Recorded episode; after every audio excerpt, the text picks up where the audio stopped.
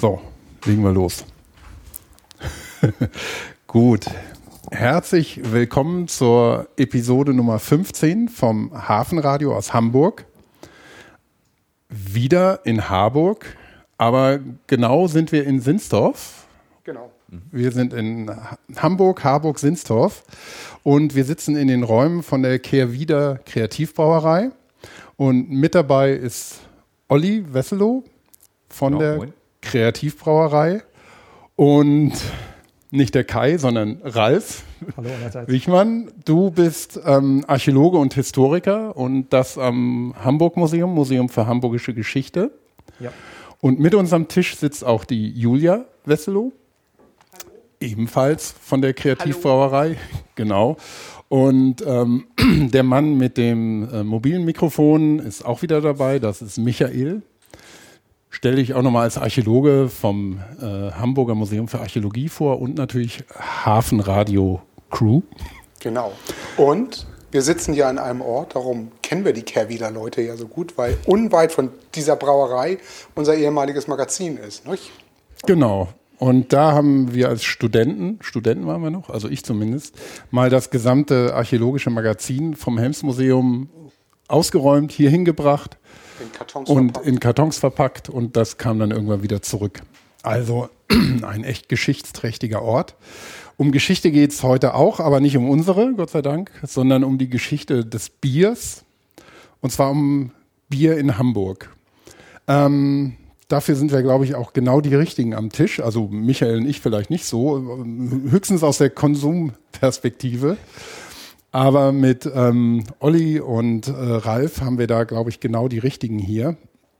Und ähm, vielleicht vorweg, weil wir ja einen Podcast machen, ähm, habe ich auch mal noch mal rumgeschaut und so viel mehr rumgehört und äh, ich habe auch schon einiges so aus eigener Erinnerung wiedergefunden und zwar gibt's schon einige Podcasts zum Thema Bier. Ähm, gerade auch ähm, zum Thema ähm, ja, Craft Beer. Ähm, da gab's ähm, zum Beispiel ähm, vom Chaos Radio Express eine Folge zum Thema Bier und vom Küchenradio ebenfalls ähm, auch Vrind, wer äh, redet, ist nicht tot. Und die hatten äh, alle den Andreas Bog zum Gast oder haben ihn ähm, besucht. Brauerkollege von, äh, aus, aus Berlin, der äh, sich dem schönen Thema Berliner Weiße sehr früh wieder angenommen hat und da Ja. auch ein wirklicher Pionier der Wiederentdeckung der Berliner Weiße ist. Ja, genau. Darüber hat er auch in dem Chaos Radio Express mit dem Tim Pritloff gesprochen. Ähm, ist eine Episode, die man auch sehr empfehlen kann. Das Küchenradio hat ihn dann in seiner Brauerei besucht. Das ist auch sehr schön. Und ähm, dann gibt's noch einen anderen Podcast, äh, der ganz spannend ist. Und zwar ähm, heißt der Die Bierprobierer. Und ähm, da sitzen zwei Podcaster, probieren immer ein Bier und stellen das vor in ihrem Podcast. Und das geht wirklich von exotischen Bieren über Craft-Biere bis hin zu, ja, wie hast du sie genannt, Fernsehbiere, Warsteiner, Königspilsener, Bitburger. Wir müssen sie ja nicht alle nennen, wir sind ja nicht öffentlich-rechtlich. Ähm, also äh, das Thema Bier ist ähm, bei dem Podcast ähm, schon hinlänglich behandelt worden, aber natürlich noch nicht das Thema die äh, Geschichte vom Bier in Hamburg. Und ähm, da hätte ich äh, am Anfang vielleicht mal eine doofe Frage, die mit Sicherheit nicht äh, leicht zu beantworten ist. Ähm, was ist denn Bier eigentlich? Ich meine, jeder kennt's, viele haben es schon getrunken oder die meisten und viele mögen's. Ähm, aber Olli, was ist für dich Bier? Ähm, was ist für mich Bier? Bier ist, ähm, das wird, nicht, wird jetzt keine befriedigende Antwort sein, aber Bier ist, Bier ist, Bier ist Emotion, Bier ist Geselligkeit, äh, Bier ist Spaß und äh, Spannendes zu entdecken. Äh, technisch gesehen sind wir natürlich eher in dem Bereich, dass wir davon reden, das ist ein alkoholisches Getränk äh, auf Gerste, auf Malzbasis. Ähm, Hopfen würde ich jetzt nochmal sogar etwas ausklammern. Wenn man es historisch betrachtet, wird man auch Bier sehen, was, was vorher halt eben auf, auf Getreidebasis äh, hergestellt wurde, ohne Hopfen. Ja, Genau. also letztendlich ist es ja so, dass äh, Bier ursprünglich meint ja nur tatsächlich vergorenes Getreide. Mhm. Und das äh, kann Gerste sein, das kann auch Hafer sein. Also in diesen Dinkel, ganzen- Einkorn. Mhm. Genau, in diesen Frühkulturen, ob in Ägypten oder Babylonien, äh, gab es ja schon diese frühen Biere und die basieren immer auf Getreide mit weiteren Zutaten, wilde Mischungen zum Teil. Also die Babylonier haben äh, ja so ein bisschen wie auf Mallorca aus so großen Gefäßen getrunken mit langen Strohhalmen. Da kommt sie her. die, Die äh, Babylonier die, dann, waren's. die dann an einem Ende immer so ein Sieb haben mussten, damit also die, die Trinker nicht alles das, was so im Bier herumschwamm, äh, hineingesogen wurde. Aber das vielleicht nur zum Bier. Genau. beim, beim, beim, beim klassischen, äh, was ist das hier, beim brasilianischen Tee ähm, doch auch. Da gibt es doch auch so einen, so einen Strohhalm. Ach, bei dem Mate-Tee? ja, genau, oder? beim Ja, klassischen genau. Mate, genau. Hm? Ja, ja. Beim Java Mate. Hm? Genau, da hat man auch immer einen Strohhalm. Aber Ralf, was ist für dich Bier? großes Thema. Also äh, letztendlich, wenn man das ernährungsphysiologisch betrachtet, zumindest von Mittelalterperspektive, ist es natürlich äh, eher Nahrungsmittel als Genussmittel, ähm, weil letztendlich im Mittelalter Bier ganz wichtig für den alltäglichen Ernährungsbedarf war. Zumindest zum einen Getränk schlechthin, aber spielt auch eine sehr große Rolle als Nahrungsmittel generell. Also man muss sich ja immer vorstellen, das ist eine Zeit, wenn wir jetzt ans 12., 13., 14. Jahrhundert denken, ähm, Tee, Kaffee, Kakao gab es noch gar nicht. Ähm, auch was die Ernährung anbelangt, Kartoffeln gab es auch noch nicht. Also da, da war sozusagen das gesamte Ernährungsangebot deutlich schmaler, als dass wir uns das überhaupt heute vorstellen können. Zum einen, ähm, ja, was konnte man groß trinken? Wasser war meistens keine so gute Idee. Äh, selbst äh, von den, wenn man mal von den Städten absieht, selbst auf dem Land waren viele Brunnen äh, verkeimt, äh, verschmutzt mit allen möglichen Dingen. Also äh, Wasser zu trinken war meistens äh, keine gute Idee. Und selbst andere Dinge, zum Beispiel, wie gesagt, Fruchtsäfte, um irgendwas zu nennen, äh, mittelalterliche Äpfel waren so groß wie Walnüsse. Äh, Da konnte man viel wohl nicht kriegen. Nicht? Ja, und da auch da die, die, die große Gefahr der, der, der Verkeimung, ähm, auch die Gefahr, dass da halt eben äh, Keime drin wachsen können, die es dem Menschen schaden können. Und das ist ja der, der große Vorteil am Bier, dass es halt auch neben der Ernährung der Flüssigkeitshaushalt, äh, dass halt eben keine äh, men humanpathogenen Keime, also keine Keime, die dem menschlichen Körper schaden können, im Bier wachsen können. Das heißt, es ist immer ein irgendwo sicheres Getränk. Kann ein bisschen sauer werden, aber hey, Ja. die Berliner Weiße hat es auch überlebt. Ähm, Ja, das ist genau der Punkt. Also äh, ich, ich spinne mal jetzt ein bisschen weiter noch, um da den Bogen noch zu schlagen. Selbst wenn man denkt, ja, so Milch äh, könnte, könnte einem ja auch einfallen. Ähm, nun haben wir unsere äh, super-duper-Kühe von heute, die irgendwie 2.000 bis 3.000 Liter im Jahr geben. Aber so eine mittelalterliche Kuh, die war irgendwie handhabbar gezüchtet, äh, ganz klein äh, und gab vielleicht, na, vielleicht 200 Liter im Jahr. Also da konnte man auch nicht viel mit werden. Äh, und das, was da an Milch rauskam, das wurde dann zu Käse eher verarbeitet. Und davon abgesehen, dass man das immer noch irgendwie ja nicht haltbar machen Ja. konnte. Kühlschränke gab es nicht. Ähm, ja, und da war natürlich Bier tatsächlich äh, eine gute Wahl, war immerhin abgekocht. Ne? Also Das war schon mal ein großer Vorteil. Aber ähm, wie müssen wir uns das vorstellen? Sind dann die Menschen im Mittelalter zum größten Teil permanent betrunken ähm, durch die Gegend gelaufen und ähm, ja, konnten nicht mehr gerade ausschauen? Also da wirst du die besseren, äh, Ralf, die besseren äh, äh, Dokumente zur Hand haben. Äh, ich ich kenne es auch nur so ein bisschen vom Hörensagen, dass halt eben äh, teilweise gerade der Arbeiterschaft ähm, fünf, sechs, sieben Liter Bier am Tag zugesprochen wurden, ähm, um den Flüssigkeitshaushalt, den Nährstoffhaushalt eben zu decken. Und ähm, letztendlich war es dann ja auch, sage ich mal, im Interesse der entweder der Bauern, der, der Großgrundbesitzer oder der Arbeitgeber im weiteren Sinne, dass die Leute auch fit bleiben beim Arbeiten. Äh, ich gehe davon aus, dass diese Biere wahrscheinlich etwas entspannter eingebraut waren, dass sie mit irgendwo dreieinhalb, drei Prozent Alkohol unterwegs waren und äh, nicht so hochalkoholisch. Ähm, und letztendlich baust du Alkohol auch schneller ab, wenn du am Arbeiten bist, körperlich. Und das waren die alle. Also es ist tatsächlich genauso, was Olli sagt. Ähm, wir müssen ganz deutlich unterscheiden zwischen den klassischen Exportbieren, die natürlich in Hamburg in riesigen Mengen äh, gemacht worden sind. Hm, Das hatte, so wie wir heute das auch kennen, irgendwie so um die 5% Alkohol. Ähm, Das war aber dann wirklich nur für den Export gedacht. Was in der Stadt getrunken wurde und was auch Alltagsgetränk war, war zweite und dritte Aufgüsse. Ich sage jetzt mal ein bisschen flapsig, haltbar gemachtes Wasser ist wahrscheinlich eher das, was äh, damit man verbindet. Ähm, war, hatte nur einen ganz geringen Alkoholgehalt, wenn überhaupt. Äh, und äh, das konnten natürlich Alte und Kranke und selbst die Kinder gut trinken. Und dann muss man auch äh, deutlich sagen, das, was in den Quellen immer so als Bier durchgeht, ist in unserem heutigen Verständnis nicht wirklich Bier, sondern äh, vermutlich hat man auch unvergorene Würze, eben das, was richtig noch süß ist, was richtig abläuft, als äh, Biersuppe jeden mhm. Morgen konsumiert. konsumiert. Mhm. Ja. Ähm, man muss natürlich so wissen, also alles, was süß war, war natürlich höchst attraktiv. In Zeiten, als es noch keinen Zucker gab, ne? Zuckerrübe ist irgendwie 1825 richtig äh, gezüchtet worden, da war alles, was süß ist, natürlich sehr schick und ganz toll und äh, alle wollten das. Und tatsächlich ist dann unvergorene Würze ähm, schon etwas, was man gut dann auch zum Frühstück zu sich nehmen konnte. Also mit Brot eingebrockt oder so. Ne? Ja, und dazu kommt äh, in dem Fall hast du ja wirklich alles, was, was, was das, äh, an guten Nährstoffen aus dem, aus dem. Getreide genau. kommt, noch da drin. Du hast, die, du hast die Mineralstoffe drin, du hast die Vitamine, gerade die Vitamine drin.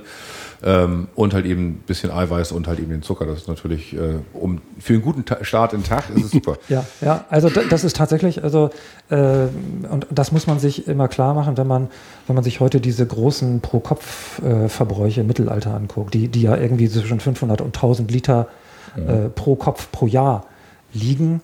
Äh, da träumen alle Brauereien von.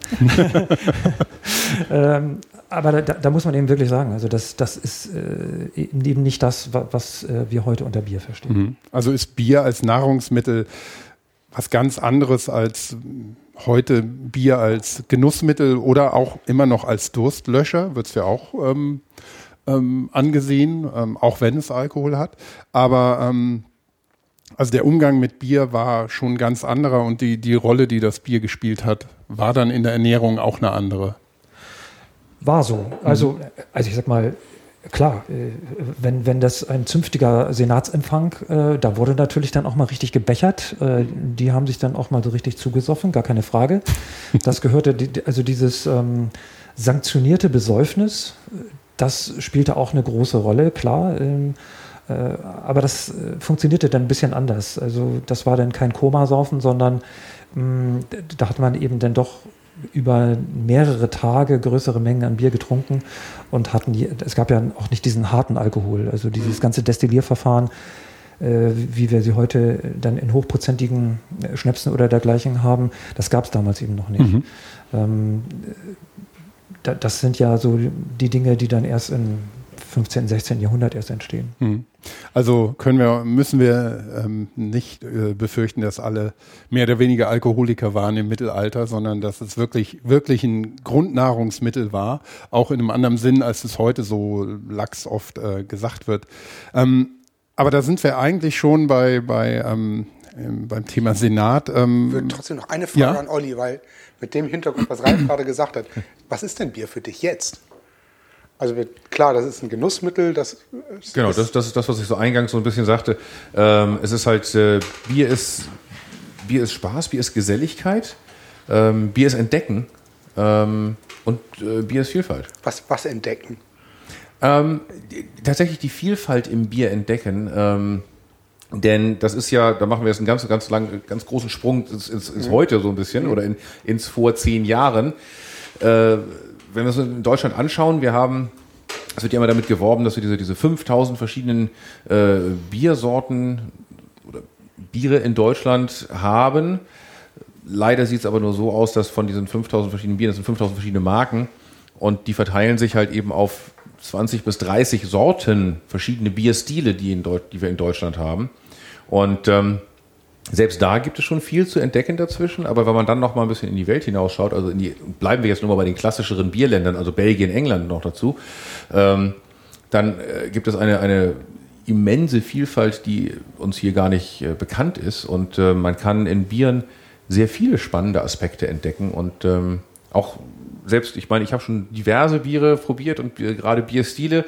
Ähm, aber das ist halt eben immer wieder aufs Neue spannend, etwas, etwas äh, neues Bier aus einer neuen Region vielleicht halt eben auch in die Finger zu bekommen und äh, zu erleben, was das wieder an neuen Geschmackseindrücken halt eben auch wirklich mitbringen kann mhm. und was auch wirklich begeistern kann. Mhm. Also das ist dann ja, das ist schon eine Vielfalt, ähnlich wie man es beim Wein auch kennt ja, und wie ja, es da ja auch bekannt ist. Klar. Also du hast auch ähnliche Faktoren bei, bei der ganzen Geschichte.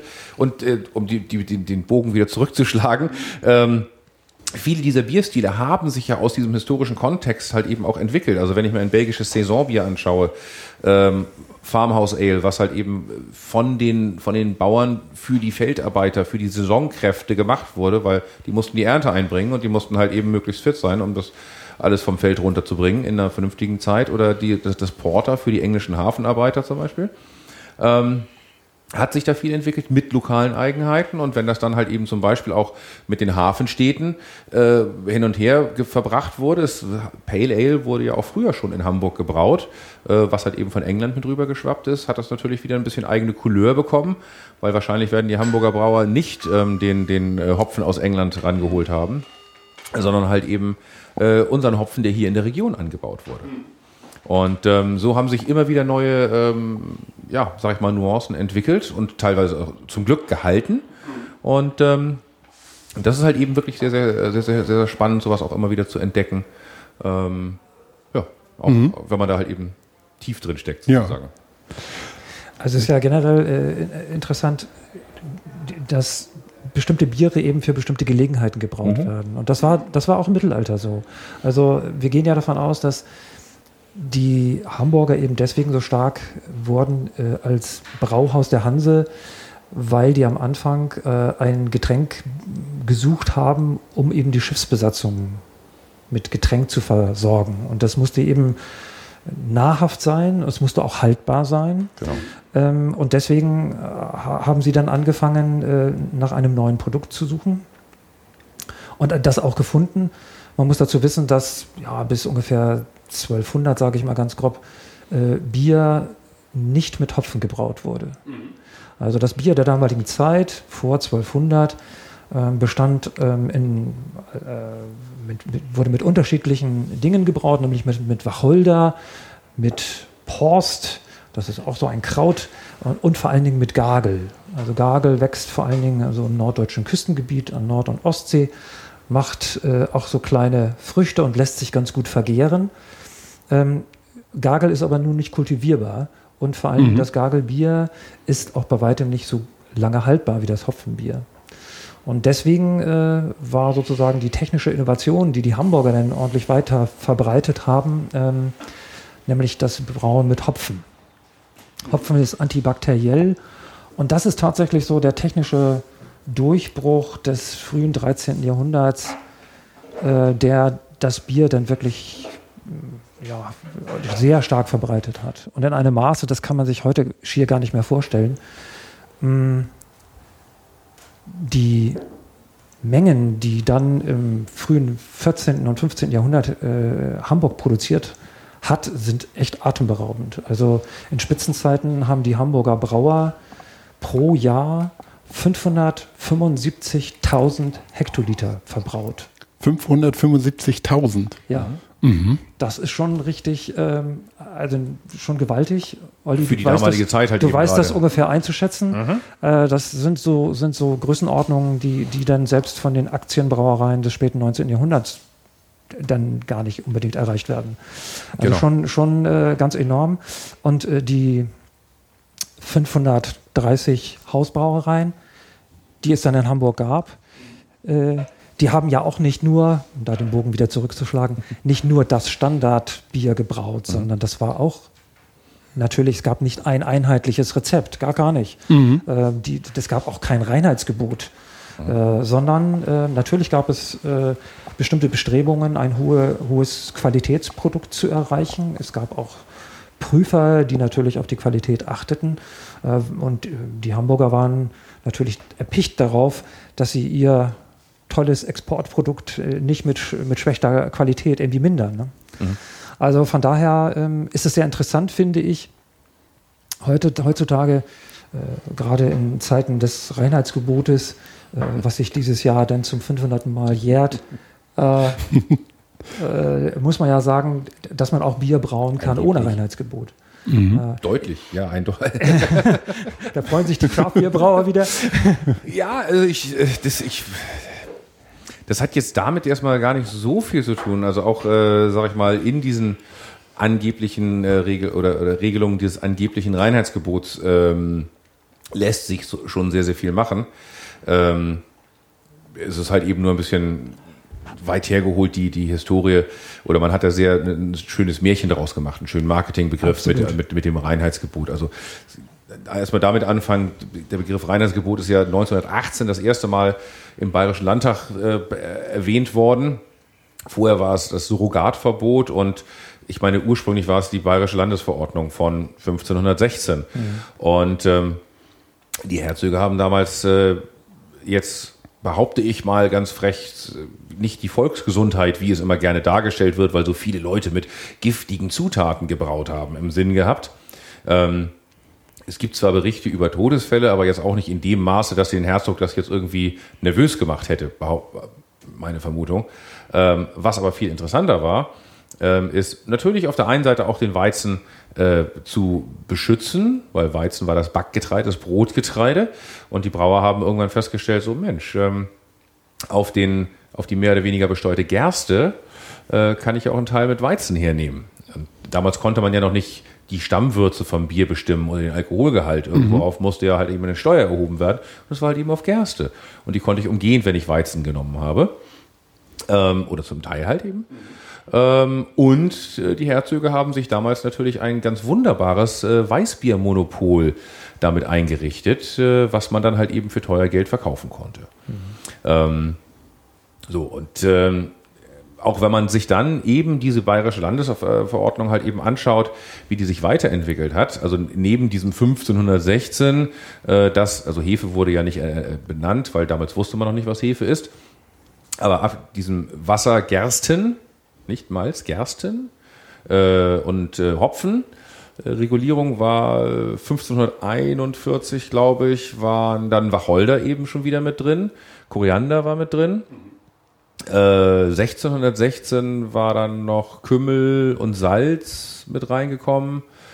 Ähm, also ist es nicht so, dass es äh, unverändert seitdem gelten würde.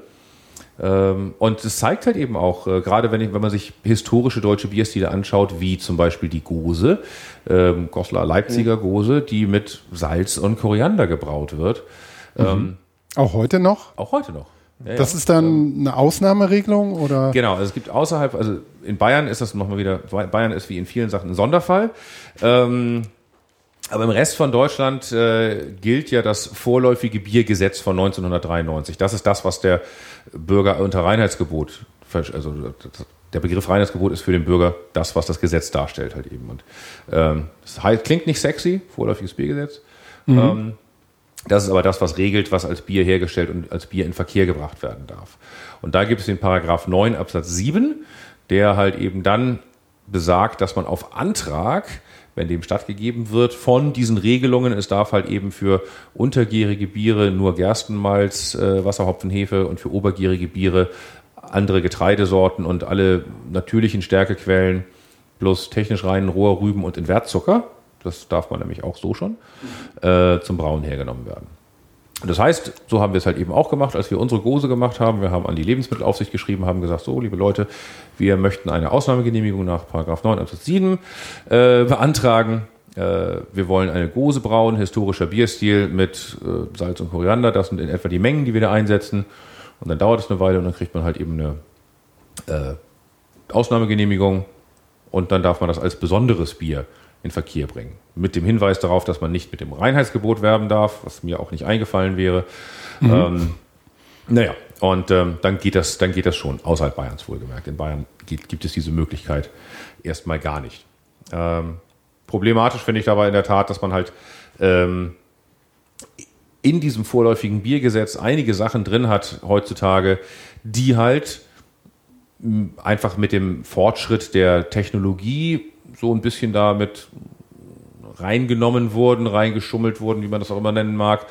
Ähm, und heutzutage auch einige Technologien oder Mittelchen erlauben, äh, die der Konsument erstmal mit dem Begriff Reinheitsgebot nicht wirklich verbinden würde. Also ob wir jetzt von Wasseraufbereitung reden per Umkehrosmose und Aufsalzen des Wassers hinterher wieder. Ähm, sogenanntes High Gravity Brewing, wo ein das Bier viel, viel stärker eingebraut wird, als es nachher abgefüllt wird. ähm, um Tankkapazität zu sparen. Auch weil ich dann nachher, je nachdem, wie weit ich es mit Wasser verdünne, vielleicht zwei verschiedene Alkoholklassen daraus herstellen kann.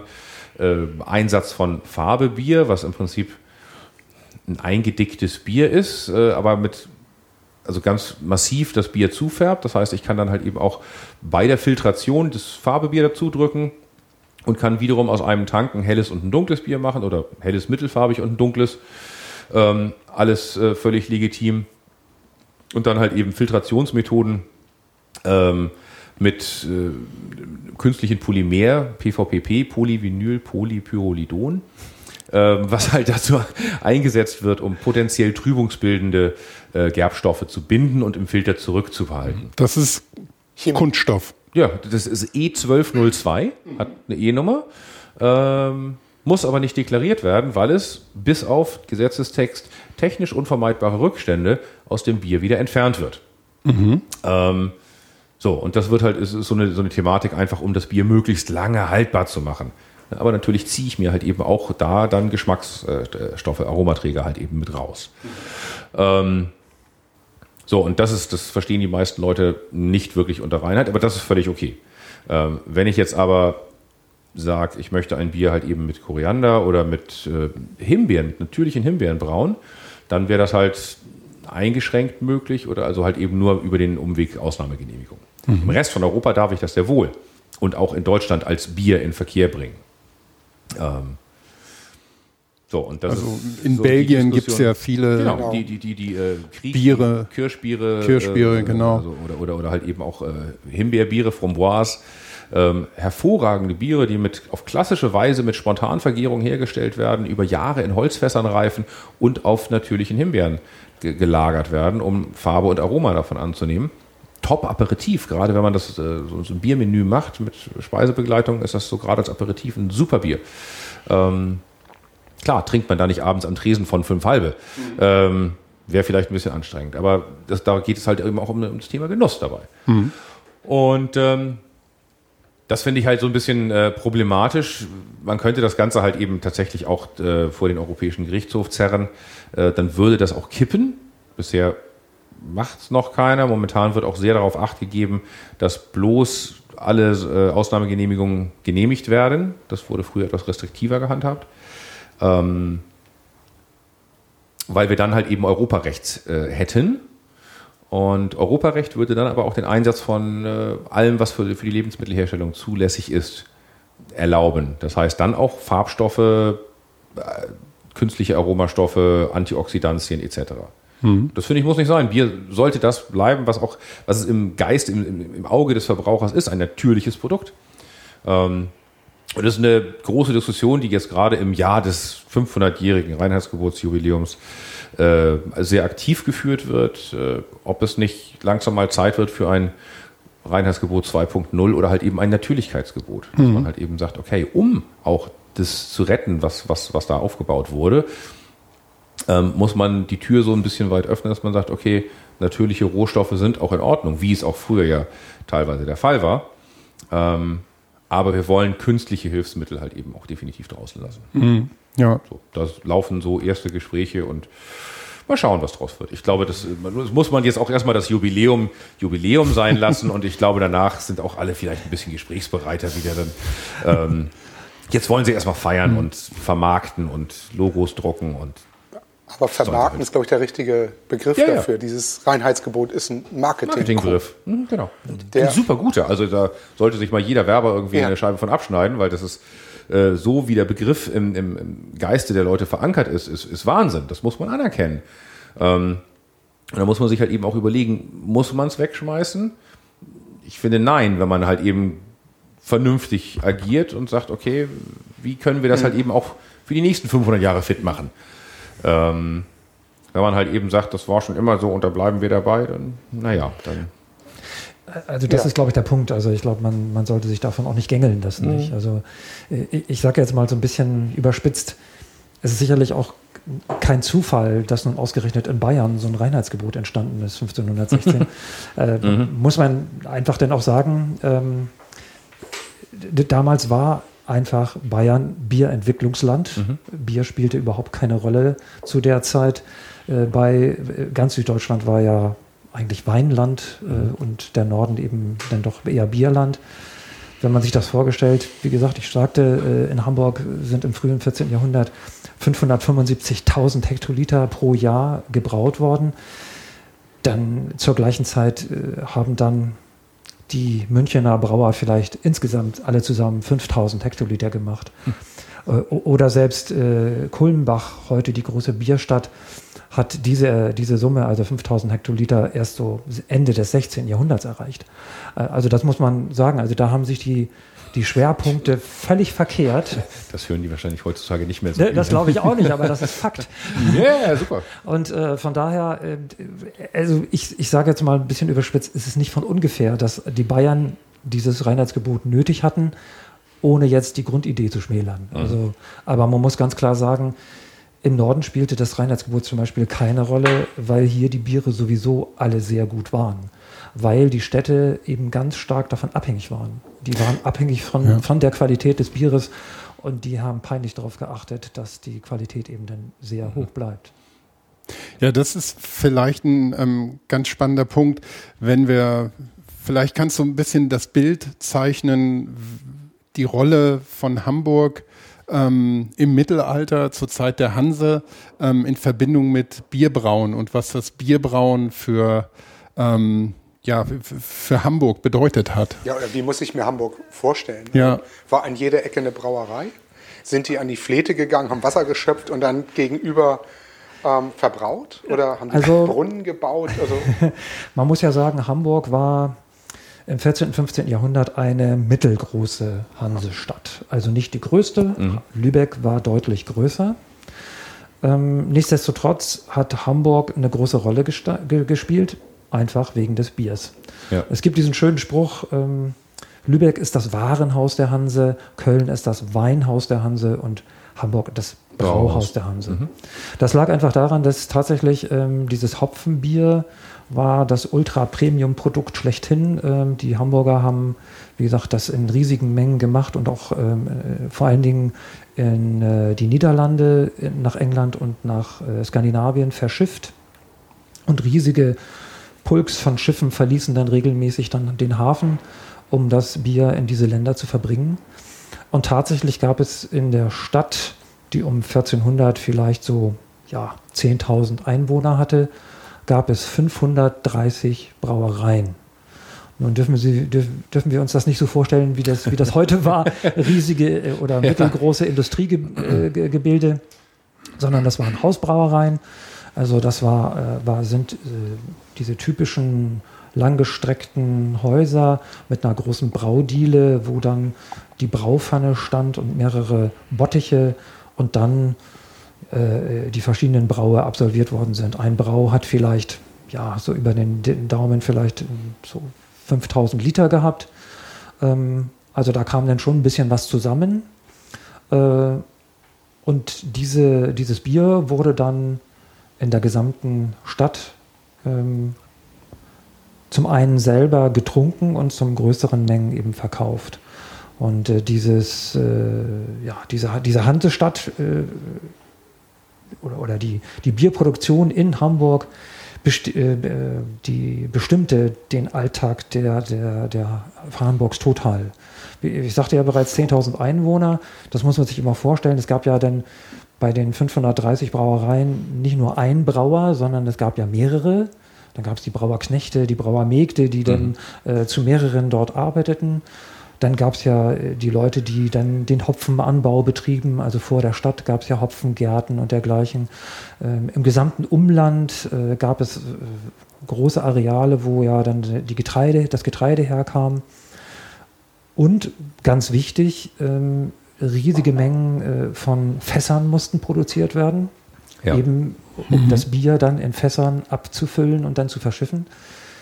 Also diesen Holzbedarf, den können wir uns heute gar nicht mehr vorstellen.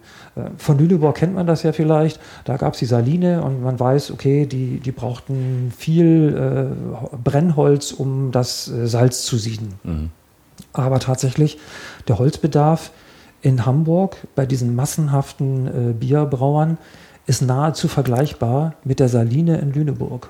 Also man, da kann man ungefähr sich äh, ermessen, welche Mengen überhaupt da zusammengekommen sind. Gut, da wird aber damals sicherlich auch noch, also neben den Fässern natürlich, waren ja, also, also neben den Fässern, die verschifft wurden, waren ja viele von den, also gerade die Lagergeher und Lagergefäße werden ja auch aus Holz gewesen sein. Genau. Und das Ähm, Brennholz natürlich. Und, ne? und das Brennholz, genau, Ja. zum, zum Biersieden selber. Das waren ja, die, die Pfanne war ja dann in den meisten Fällen unten wahrscheinlich gemauert, ähm, mit einer, mit einer Kupfer, kupfergetriebenen Haube oben drauf. Und ähm, es gibt ja noch ein paar verbleibende alte Brauereien, die ich, da braucht man nur 100 Jahre zurückzuschauen.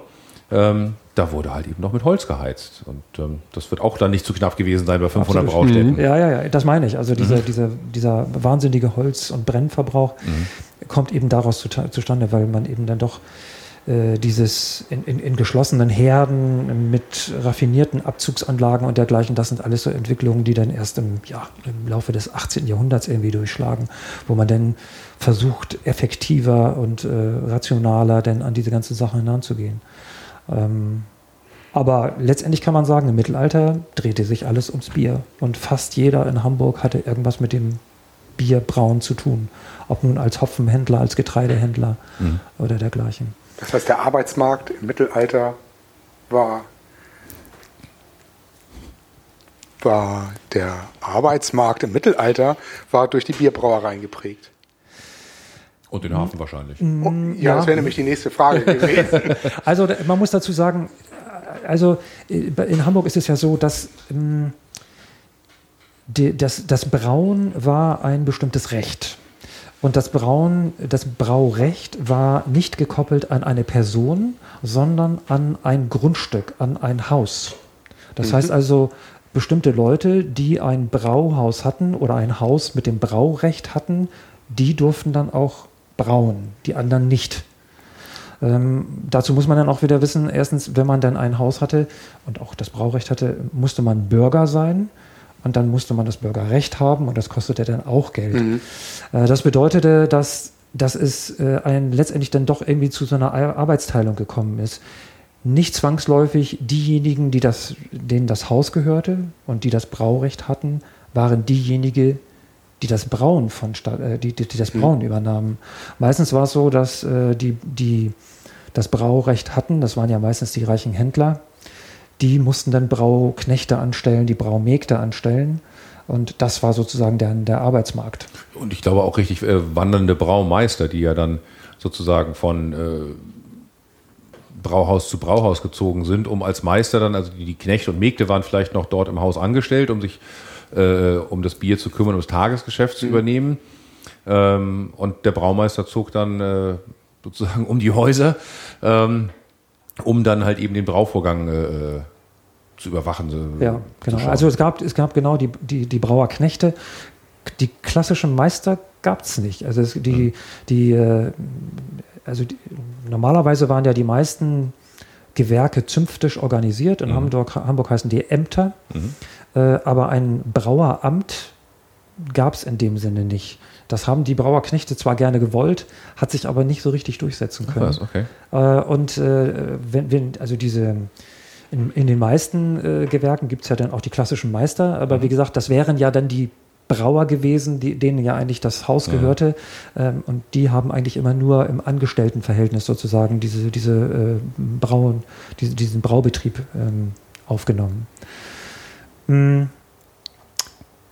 Ja, also da muss man sagen, dass äh, eben äh, die, das gesamte Brauen eben von Angestellten vorgenommen worden ist. Kennen wir denn noch Orte in Hamburg, wo wir wissen, dass da mittelalterliche Brauereien gesessen haben?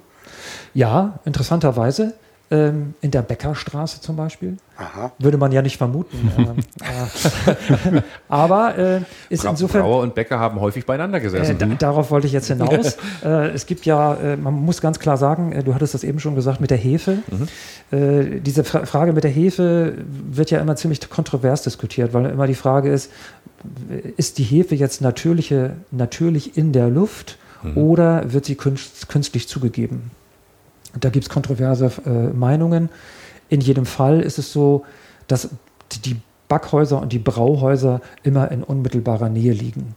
Das heißt also, die meisten Brauer werden die Hefe von den äh, Bäckern bezogen haben. Und, äh, Und umgekehrt, also die Brauer haben ja auch Umgekehrt. jede Menge, je- jede Menge äh, Erntehefe, also mehr als ich tatsächlich dann brauche für meinen nächsten Sud.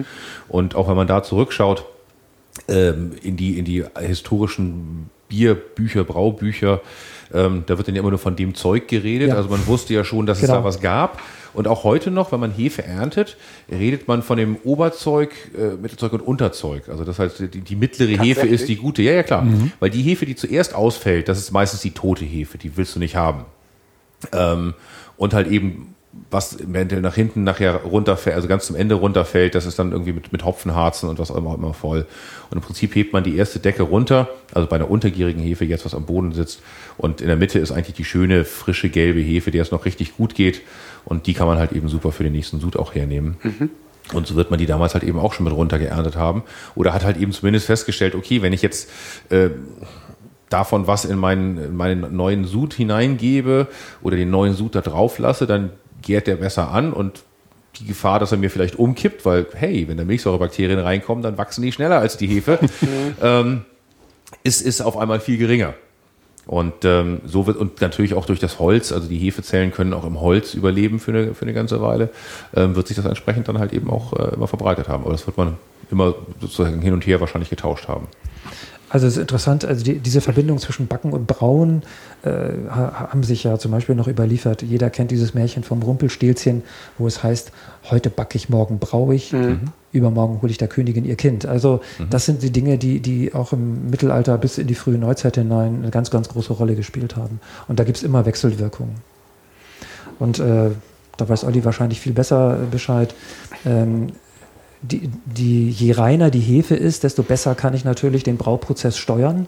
Und äh, das hat man zwar äh, irgendwie gemerkt, dass, dass es da etwas gibt, was den Brauprozess ähm, ja, beeinträchtigt, gut oder nicht so gut, oder beschleunigt oder verändert. Aber äh, dass es eben an der Hefe liegt, das hat man relativ spät dann äh, erst festgestellt. Und das äh, sind dann diese Entwicklungen, die dann im späten 18. Jahrhundert einsetzen, als man dann systematisch die Hefe reinzüchtet. Genau, also Louis Pasteur halt eben Mikroskop, dass man überhaupt erstmal erkennen konnte, was das da überhaupt ist, das Zeug. Ähm, ja, und ähm, also von daher wird man früher auch, äh, es, es werden immer Mischkulturen gewesen sein. Ähm, ich vermute auch zwischen ober- und untergierigen Hefen, diese klassische Unterteilung, wie man sie heute hat, die wird es damals gar nicht gegeben haben, weil es die Möglichkeit gar nicht gab. Oder höchstens, bestenfalls so ein bisschen über die Temperatur. Ähm, warum klassischerweise ja auch viel im Winter gebraut wurde ähm, wo, und, oder halt eben diese klassischen Eiskeller gab, wo man dann die Eisblöcke aus der Elbe oder aus den Seen, also wenn man halt eben jetzt woanders auch schaut, gab es ja halt bei Brauereien meistens wirklich Seen, ähm, wo dann das Eis im Winter rausgehackt wurde, um den Keller möglichst lange kalt zu halten. Ähm, auch damit es halt irgendwann äh, von, den, von, den, von den Temperaturen für die Gärung einigermaßen okay ist. Und äh, das regelt sich dann natürlich so ein bisschen über die Temperatur. Die untergärige Hefe macht ja irgendwo bei 16 bis 18 Grad spätestens macht die Feierabend, das, da hat sie keinen Bock mehr. Ähm, und die obergärige fängt halt eben erst bei 16 so wirklich an. Ähm, aber so richtig kalt wird man es in, den- in, den- Kellern halt eben auch nicht bekommen haben, weil das ist ja auch genauso wenig, wie, wie sie schnell aufheizen, kühlen sie natürlich auch erst sehr langsam runter. Ähm, so, also von daher wird das immer irgendwo so eine Mischform gewesen sein, denke ich mal. Da hat man dann vielleicht 15 Grad im Keller gehabt. Und ähm, so, da wird so beides so ein bisschen mitgeackert haben und dann hat man vielleicht auch noch Wildhefen dazwischen gehabt. Also, ich, äh, also das ist sicherlich richtig. Also äh, das ist auch der Grund, weshalb wir jetzt zumindest im Mittelalter von mehr obergärigen Bieren ausgehen müssen. Das ist einfach liegt an der Temperatur. Äh, Wir hatten ja noch keine Linde Kühlmaschine, die dann Genau. irgendwann im 18., 19. Jahrhundert äh, entwickelt wird. Und also die Temperatur ist spielt eine ganz große Rolle beim, beim Bierbrauen. Und ähm, das Wasser. Schönes Thema. Äh, es wird ja immer kolportiert, dass das Hamburger Bier so gut wäre, weil die Brauer das damals aus den Fläten genommen hätten. Dieses, Aber- dieses, es gibt doch überall diese, diese, äh, diesen Slogan von wegen, äh, Leute, äh, bitte nicht mehr in Fleet reinscheißen, morgen wird gebraut oder so. Naja, also da, da muss man natürlich ganz klar sagen, das ist echt Quatsch. Kann, kann, kann jeder Brauer bestätigen. Also äh, wenn, wenn die Wasserqualität nicht stimmt, dann kommt die Gärung nicht in Gang. Äh, und das war, ist nicht nur heute so, sondern das war im Mittelalter auch so. Äh, nicht umsonst äh, ist es ja so, dass die, die, genau die Brauer es sind, die dann äh, 1530 eben initiieren, dass, es, dass die Wasserkunst gebaut wird in Hamburg. Das ist im Bereich des Resendammes, also heute Jungfernstieg Mhm. ungefähr, hat man ein großes hölzernen Turm errichtet mit so einem Art Bassin sozusagen oben drin und da wurde dann das frische Alsterwasser in dieses Bassin gepumpt und gelangte dann durch längs aufgebohrte Baumstämme, also so Röhren, in die einzelnen Brauhäuser. Und äh, jeder Brauer, der so einen Wasseranschluss hatte, sozusagen, der war glücklich drüber. Ja, klar. Äh, der musste nämlich ne, dann äh, eben nicht sehen, dass er äh, aus den Fläten das Wasser nahm. Einige mussten das trotzdem, äh, aber alle Leute, die irgendwie an diese Frischwasserquellen herankamen, die haben das genutzt. Äh, schon aus dem ganz banalen Grund, weil äh, der, bis man das sozusagen eingeschöpft hatte, das waren ja immer äh, mal schnell 3000 Liter oder sowas. Das war ein mühsames Geschäft. Da wurden dann Schöpfrinnen quer durch die äh, Stadt verlegt, um das vielleicht aus den Queten, Fläten zu holen. Und da war dann natürlich so eine, eine Wasserleitung sozusagen, wo das Wasser kontinuierlich rauslief. Eine feine Sache. Mhm, klar. Und äh, das äh, wollten natürlich alle Brauer haben, ganz unabhängig jetzt von der Qualität. Und äh, sagte ich ja am Anfang schon, generell ist es einfach so, dass äh, die Wasserqualität in einer mittelalterlichen Stadt eben nicht so gut ist. Auch in den Fläten nicht. Ja. Ob das nun Brackwasser ist oder meistens, äh, da werden ja auch alle, äh, aller Unratwert Reste, hineingeschmissen, mhm, immer, ja. äh, die Fäk- Fäkalien landen da drin. Also ähm, ganz davon abgesehen, dass noch im Bereich der, äh, der, des Nikolaiflets, also mitten in der Stadt, einige Färber saßen. Das alles wollte man nicht im Bier haben. Und, und das wusste man nicht. auch. Ja. Ähm, Gibt es denn äh, irgendwelche Quellen dazu, dass man vielleicht dann, äh, was weiß ich von den Häusern Zisternen eingerichtet hat, also für Regenwasser vielleicht? Äh, Wäre auch eine Möglichkeit, dafür entsprechend Wasser zu sammeln? Also davon gibt's, dafür gibt es überhaupt keinen Hinweis. Also was wir, was wir haben, sind tatsächlich sogenannte Feldbrunnenleitungen, also Brunnen Ja. eben, und äh, diese äh, Leitungen, die mit der Wasserkunst zu tun haben. Mm, Und einige, die dann Richtung Elbe weiter liegen, die haben dann einfach den natürlichen Wasseranschluss benutzt. Mm, Und äh, also über Regenwasser haben wir keinen Ja. Nachweis. Okay. Was sicherlich ein großer Punkt ist, ist tatsächlich die, die, die Nähe der Brauhäuser zu den Fläten. Aus dem, aus auch einem banalen Grund, weil, weil man ja. Mhm. genau. Also man, vor allen Dingen musste man ja nicht nur das eigentliche Brauwasser haben, sondern Mhm. auch Brauchwasser. Das heißt, wir mussten ja die ganzen Zuber spülen und die Braupfanne reinigen und äh, was dann immer noch so an äh, Mhm. Dingen, Gerätschaften sauber gemacht werden musste. Und auch da wurde viel Wasser gebraucht. Klar. Und da musste es denn nicht High-Class-Wasser sozusagen sein, Mhm. sondern da konnte man dann auch mal Fleetwasser nehmen. Wenngleich, das hast du schon gesagt, alle Bottiche aus Holz nehmen auch gerne Bakterien auf. Klar. Und das konnte durchaus dann äh, auch den Brau beeinträchtigen. Aber, aber nochmal, wenn du sagst, wir haben 500 Brauereien in Hamburg. Und wenn ich das richtig sehe, haben wir einen archäologischen Befund, wo, wo wir ein Gefühl haben, da könnte das sein. Ja. Wo sind die alle geblieben? Und Hamburg oder der Hamburger an sich klebt ja unglaublich an der Scholle. Das heißt, haben wir noch Hamburger Familien? Weil wir, wir wissen ja recht gut die Parzellierung in Hamburg und teilweise können wir die ja namentlich zuordnen. Gibt es da Hinweise? Also, äh, was man sagen kann, ist, also wir, wir kennen eine ganze Reihe von Namen, die auch äh, als Brauer belegt sind, aber die genaue Lokalisierung der Brauhäuser fällt sehr schwer. Also wir, was wir sagen können, ist, dass wie wie viel Brauhäuser in einer Stadt oder in einer Stadt nicht, in einer Straße es gegeben hat. Wie zum Beispiel in der Bäckerstraße, lustigerweise, hatten alle Häuser das Braurecht. Alle. Wow. Mhm. Ähm, und da gab es noch andere ähm, Straßen wie Hopfensack, haha, wen wundert's, oder, oder Brauerknechtsgraben oder dergleichen, die natürlich schon von den Namen her damit verbunden werden können. Aber tatsächlich einzelne Grundstücke konkret mit bestimmten Brauern zu verbinden, das gelingt nicht. Ähm, aber wir wissen schon, äh, dass es eben die verschiedenen Brauer in einer bestimmten Straße gegeben hat. Aber man muss auch doch sagen, ähm, Hamburg ist nun ziemlich gebeutelt auf der einen Seite durch die starken Überbauungen und die äh, damit verbundenen Abriss immer bestimmter äh, Häuser. Es gibt kein einziges noch erhaltenes Brauhaus aus der Zeit. Zeit, genau. Also, wie es ja sowieso überhaupt kein mittelalterliches Haus in ganz Hamburg gibt. Also die jüngsten Häuser in der Deichstraße sind so 500, äh, 1670, 1680 ungefähr. Äh, und da sind wir dann schon deutlich in einer Zeit, als es mit der ja, großen Zeit des Bierbrauens in Hamburg schon langsam zu Ende geht. Ähm, Das ist ja sowieso generell so.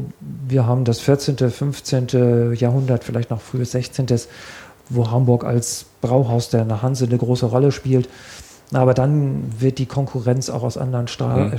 Städten sehr groß. Die Niederländer haben dann auch, glaube ich, relativ stark mit reingedrängt. So ist das ganz genau. Ähm, die haben dann irgendwann spitz gekriegt, dass sie äh, statt ihrem Grutbier auch selber Hopfenbier brauen können. Ähm, davon abgesehen äh, ist es dann auch so, dass auf dem Land äh, Brauereien entstehen, ähm, die einfach billiger produzieren konnten. Das ist auch heute noch. äh, Mussten die Ware nicht in die Stadt reinbringen. So ist das genau. Und, Und, und dann muss man auch sagen, es gab eine ziemlich strikte Bierprobe, äh, Mhm. wo auch die Qualität immer ähm, dann festgesetzt wurde.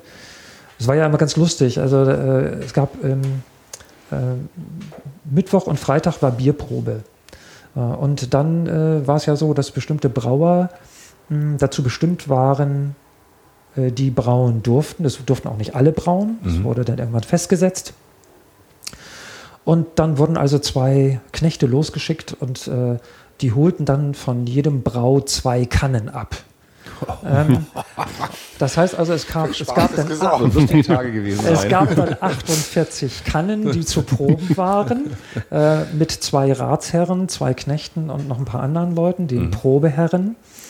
Äh, und äh, das artete dann aber dann doch nicht in ein großes Besäufnis aus, sondern man hat wirklich das Bier richtig geprobt. Das heißt, es gab dann so Schüsseln, da wurde dann das äh, Bier reingeschüttet, es wurde also die, die, äh, die Farbe begutachtet und die Qualität.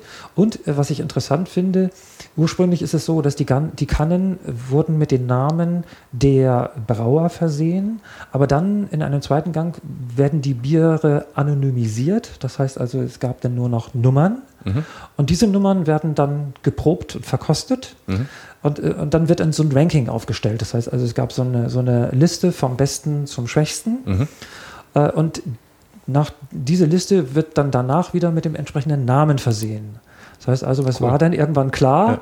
wer macht das beste Bier und wer, wem ist das jetzt nicht so gut gelungen.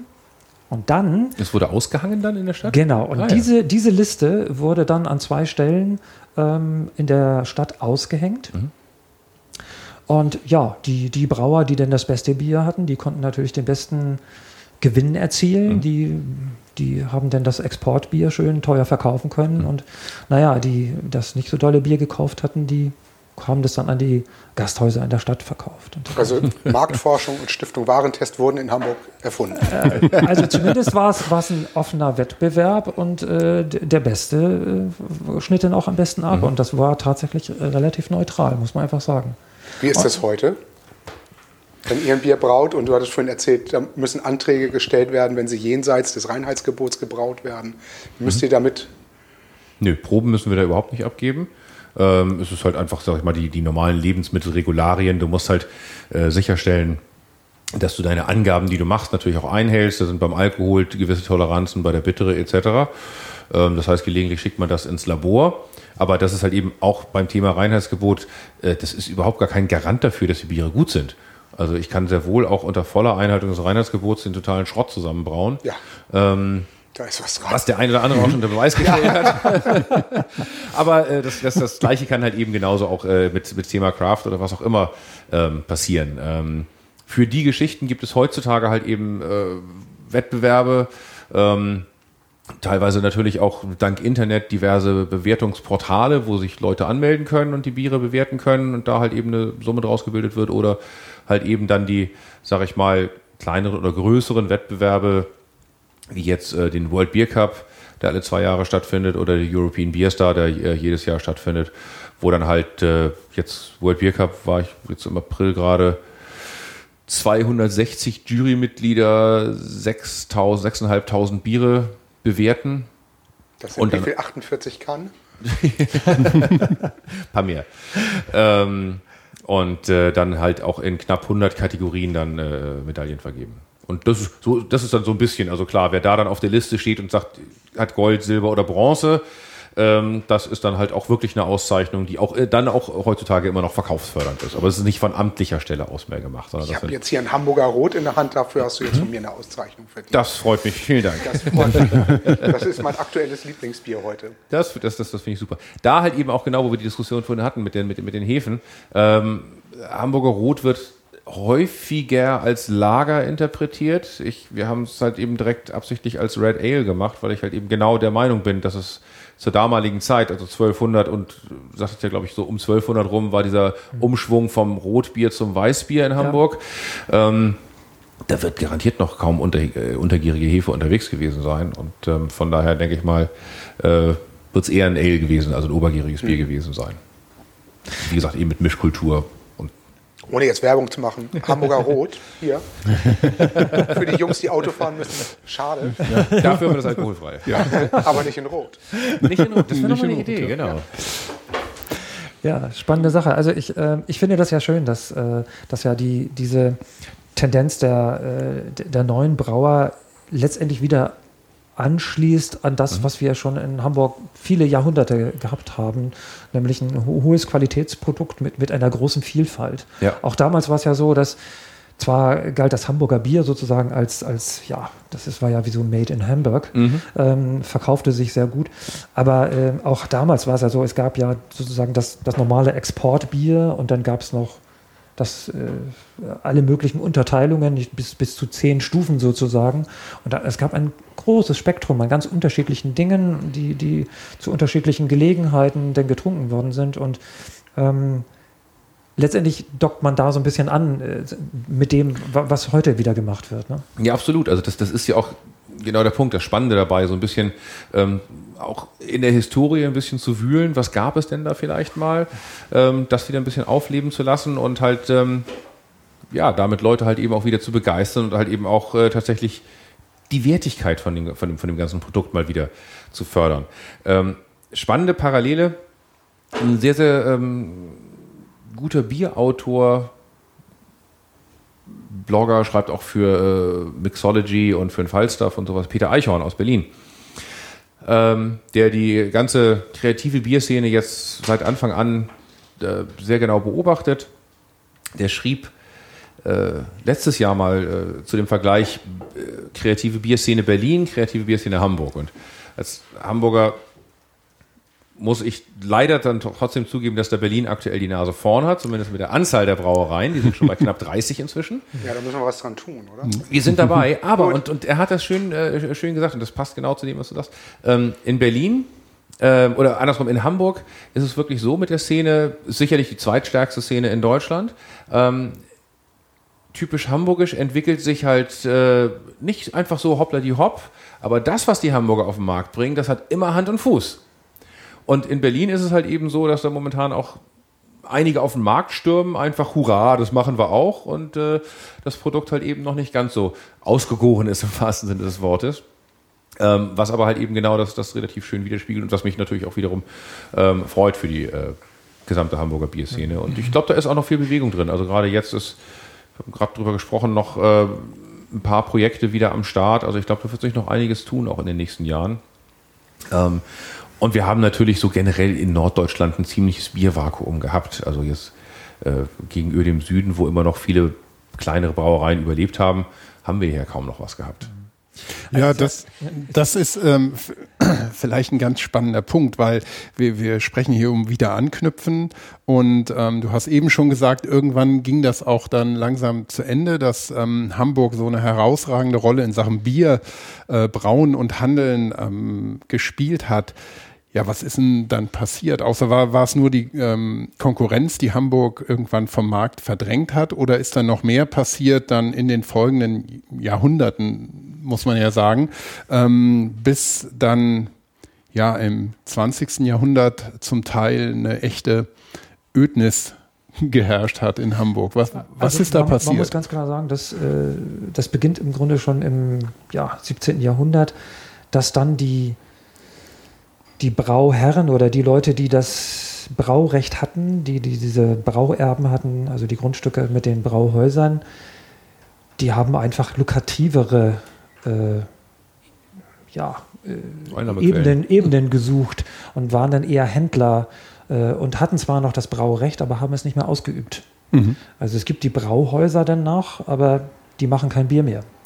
Ähm, hinzu kommt, dass dann insgesamt der Druck von außen so stark wird, was auch dazu führt, dass die Qualität einfach abnimmt. Mhm. Das heißt also insgesamt äh, geht, führt es dazu, dass der Absatz sehr stark einbricht und die Konkurrenz immer stärker wird und das führt letztendlich dazu, dass im frühen 19. Jahrhundert von diesen 530 Brauhäusern nur noch 17 intakt sind und irgendwas wow. tun.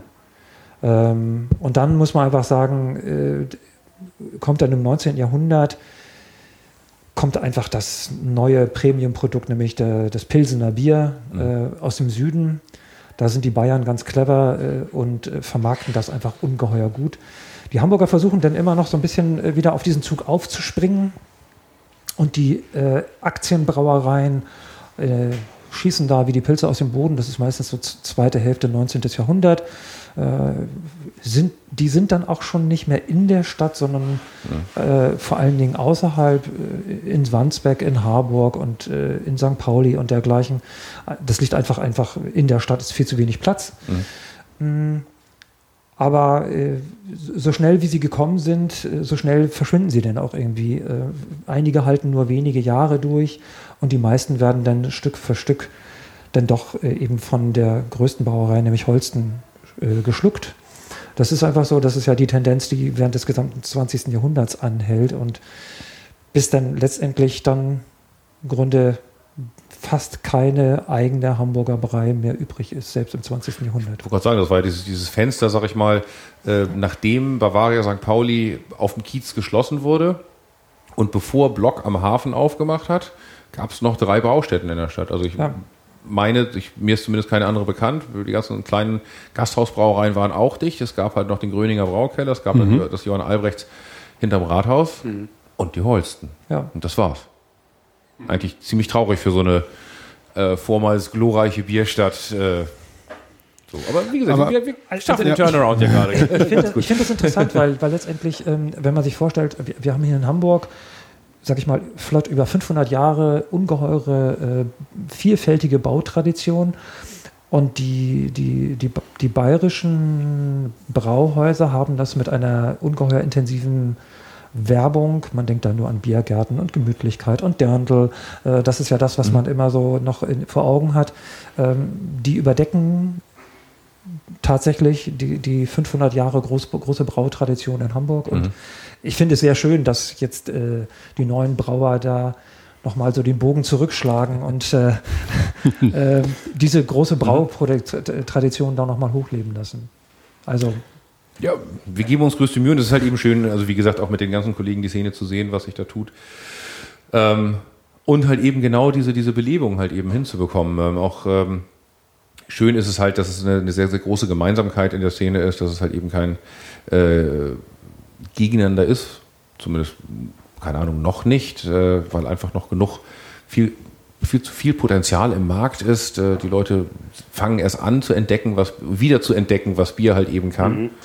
Und ähm, da ist, glaube ich, auch noch ganz, ganz, ganz viel Raum für ähm, auch noch zusätzliche Kollegen, mhm. ähm, die halt eben da auch die Begeisterung noch weiter wecken können bei anderen Leuten. Aber diese, ja, die, die, dieser Trend, dass man weg von dem Mainstream-Bier oder Fernsehbier, wie wir es schon genannt mhm. hatten, ähm, dass der immer stärker wird, äh, kommt ja, und korrigiere mich, wenn mhm. ich was Falsches sage, aber der kommt doch eigentlich gar nicht aus Deutschland, aus dem, ja, einem, quasi einem Heimatland des Bieres, sondern ähm, hat das seinen Ursprung in den USA, wo er die Not nach äh, oder die Not wegen schlechtem Bier äh, noch viel größer war als in Deutschland? Ähm, jein. Also natürlich, die Inspiration, die wir jetzt bekommen, kommt in erster Instanz aus den USA. Aber man muss sich halt eben auch anschauen, wie hat sich die Craft Beer Szene in den USA entwickelt und wo haben die ihre Inspiration wieder herbekommen. Und ich meine, das ging so, erste Startfunken waren Ende der 60er in den USA, also wirklich Anschub ging 1980 los. Ähm, hing damit zusammen, dass äh, Präsident Carter damals ein äh, noch Überbleibsel von der Prohibition gekippt hatte, nämlich das Verbot, dass man zu Hause Bier brauen darf. Also das Heimbrauen wurde wieder legalisiert. Und dann haben viele Leute, die halt eben damals in Europa waren, äh, sich gefragt, warum können wir hier in Amerika nicht so leckeres Bier bekommen, ähm, wie wir es halt eben dort kennengelernt haben. Viele waren hier vielleicht auch als Soldaten oder im Krieg, wie auch immer. Ähm, und sind mit den englischen, belgischen, deutschen Bieren in Kontakt gekommen und ähm, haben da, dann angefangen, also 1980 muss man auch sehen, gab es in den gesamten USA noch äh, 80 oder 81 Braustätten, die zu 50 Firmen gehörten. Ähm, und haben dann angefangen, diese Biere nachzubrauen. Häufig waren es äh, eher englische Biere, obergierige Bierstile, die auch für Heimbrauer einfacher herzustellen sind, weil ich nicht so viel Kühlung brauche. Ähm, und ähm, daraus hat sich das entwickelt. Wiederum dann teilweise durch den Einsatz von äh, regionalen Hopfensorten, weil man jetzt nicht den englischen oder deutschen Hopfen darüber importiert hat, sondern halt eben einfach gesagt, dann nehmen wir den regionalen Hopfen, äh, der wiederum andere Aromaeindrücke mit reingebracht hat, haben sich die Stile etwas modifiziert. Auf einmal gibt jetzt gibt's ein äh, English Style Pale Ale und American Style Pale Ale, abhängig von den Hopfensorten. Ähm, aber da kommt deren Inspiration eigentlich her. Deswegen ist es mir auch immer wichtig, darauf hinzuweisen, so, hey, ist es nicht so, dass wir jetzt irgendwie den Amerikanern hinterherlaufen, sondern eigentlich müssen wir nur überlegen und in unsere, unsere eigenen Keller reinschauen ähm, und die unserer direkten Nachbarn, die mit dem Thema Bier immer zu tun hatten, und da liegen die ganzen Schätze.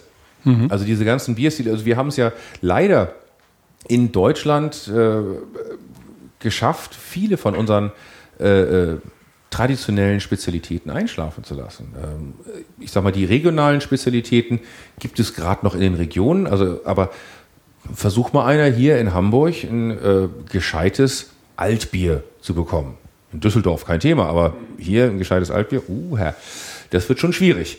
Ähm, oder man schaue sich die Berliner Weiße an, die halt eben auch, die jetzt wieder eine Renaissance erlebt, Andreas Bock zum Beispiel, aber halt eben auch inzwischen gab es schon den zweiten oder dritten Berliner Weiße Gipfel, wo irgendwie 20 Leute daran teilgenommen haben, die ihre Weiße präsentiert haben. Ähm, aber vor auch da fünf Jahren gab es in Berlin noch eine einzige Industriebrauerei, die eine Berliner Weiße hergestellt hat, die mit einer historischen Berliner Weiße kaum noch was zu tun hat. Und da, muss, da musste man in der Tat äh, in die USA fahren, um eine richtig gute, originalgetreue Berliner Weiße zu probieren. Aber wie gesagt, die haben die Berliner Weiße mhm. nicht erfunden, sondern die haben einfach nur geschaut, was, was gab es denn da mal. Und da kommen jetzt halt eben tatsächlich wieder ähm, einige historische Bierstile, ähm, werden auch wieder ausgegraben. Äh, Grätzer äh, kommt so langsam auch wieder. Wir haben dann auch hier, sag ich mal, im, im Umland äh, Braunschweiger Mumme. Was ähm, ist das? Ähm, auch ein etwas äh, viele Biere aus der Zeit werden irgendwo so ein mittelfarbiges, leicht rauchiges, leicht säuerliches Bier gewesen sein. Wir haben auch mal ein historisches Berliner Bier gebraut, ein Moll, ähm, ist, ist eine ähnliche Richtung. Aber die Mumme ist halt eben auch so ein, äh, hat, hat so einen leichten, ist, nicht Säure dominiert, aber hat so einen leichten Säuretouch. Äh, ähm, auch gab es in verschiedenen Stärkeklassen, ähm, mittel bis bräunlich, sag ich mal, farbig ähm, und hat so, so, so einen leichten Rauch, Rauchmalz-Touch hängt einfach von den Herstellungs mit den Herstellungsverfahren zusammen. Damals, wenn man Malz hergestellt hat, man muss es irgendwann trocknen. Und ähm, damals gab es jetzt nicht eine großartige Technologie, sondern es gab Feuer. Und ähm, vielleicht hat man zugesehen, dass der Rauch nicht direkt da durchzieht, aber irgendwo wird dann mit der Luft, die man da durchgeführt hat, irgendwo immer Rauch mitgezogen sein. Also werden so gut wie alle Biere immer einen leicht rauchigen Touch gehabt haben. Und die Milchsäure kam halt von, von alleine. Also auch wenn der Hopfen das eine Weile aufhält, äh, Spätestens nach zwei Wochen kriegen sie dann doch nochmal irgendwann die Kurve. Mhm. So.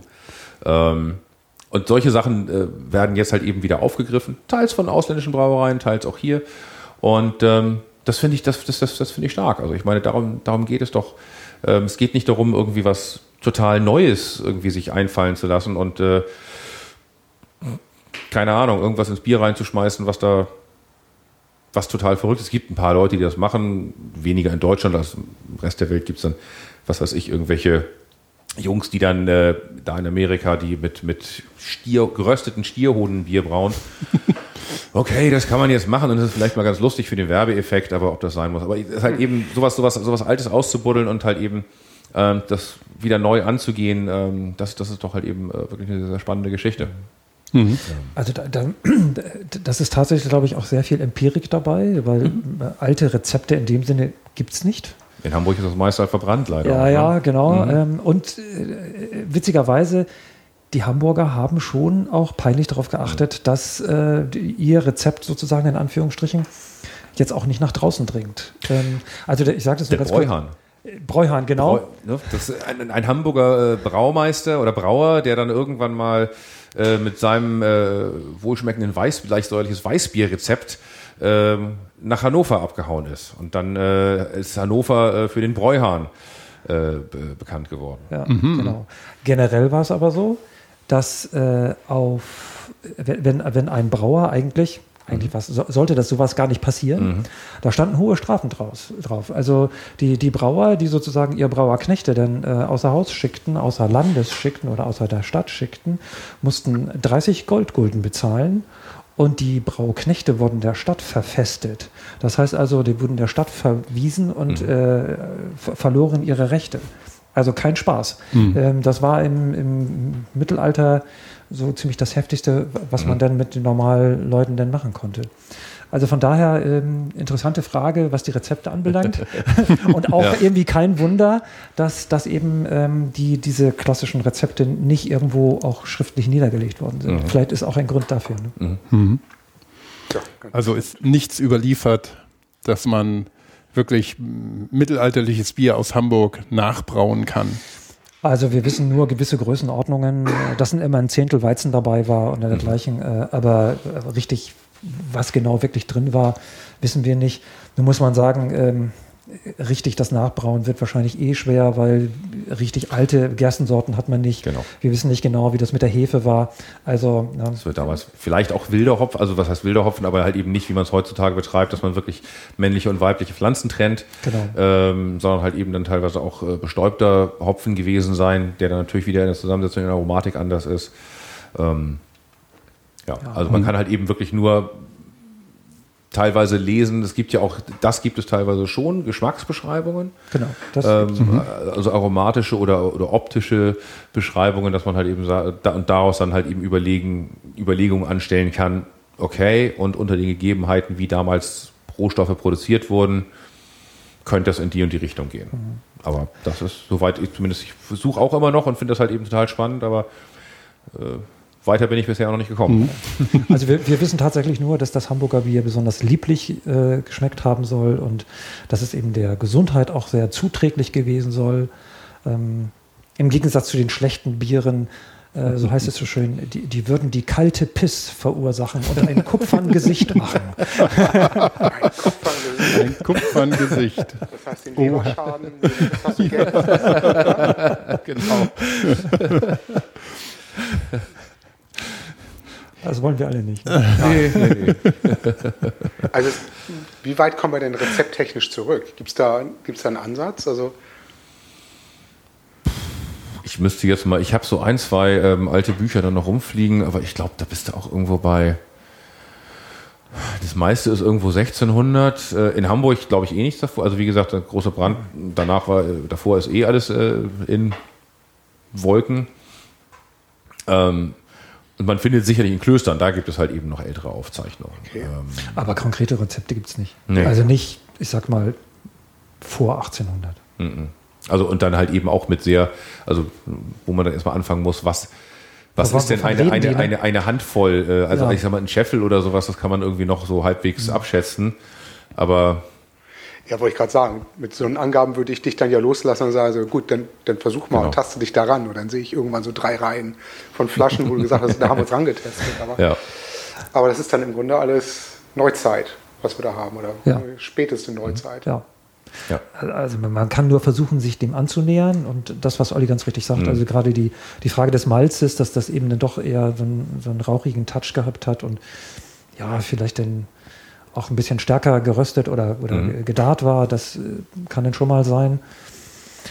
Aber selbst die gesamte Temperatursteuerung, also wenn, wenn man sich klar macht, äh, was ja, was ja die Temperatur spielt ja fürs Bierbrauen eine ganz große Rolle. Mhm. Also Thermometer sind aber leider erst Ende des 18. Jahrhunderts erfunden. Mhm. Ähm, das, das heißt also, es gab dann die sogenannte Ellenbogenprobe, wo der Brauer dann durch Erfahrungswerte dann ungefähr abschätzen musste, ähm, wie warm ist das denn jetzt überhaupt? Und äh, ja, auch genügend andere Dinge von Alkoholspindeln und dergleichen immer ganz gar nicht zu reden. Das sind diese ganzen technischen äh, Dinge, die heute ein äh, ja doch viel stärker ähm, kontrollierten ja. Brauprozessen möglich machen.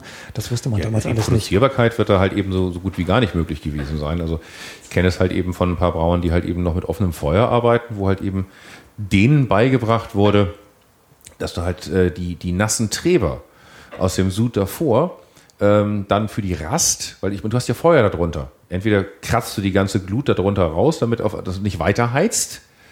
Ähm, und meist haben wir meistens auf die Glut nach Erfahrungswert ein, zwei, drei, vier Schaufeln Treber draufgeschmissen, der erstmal nass war.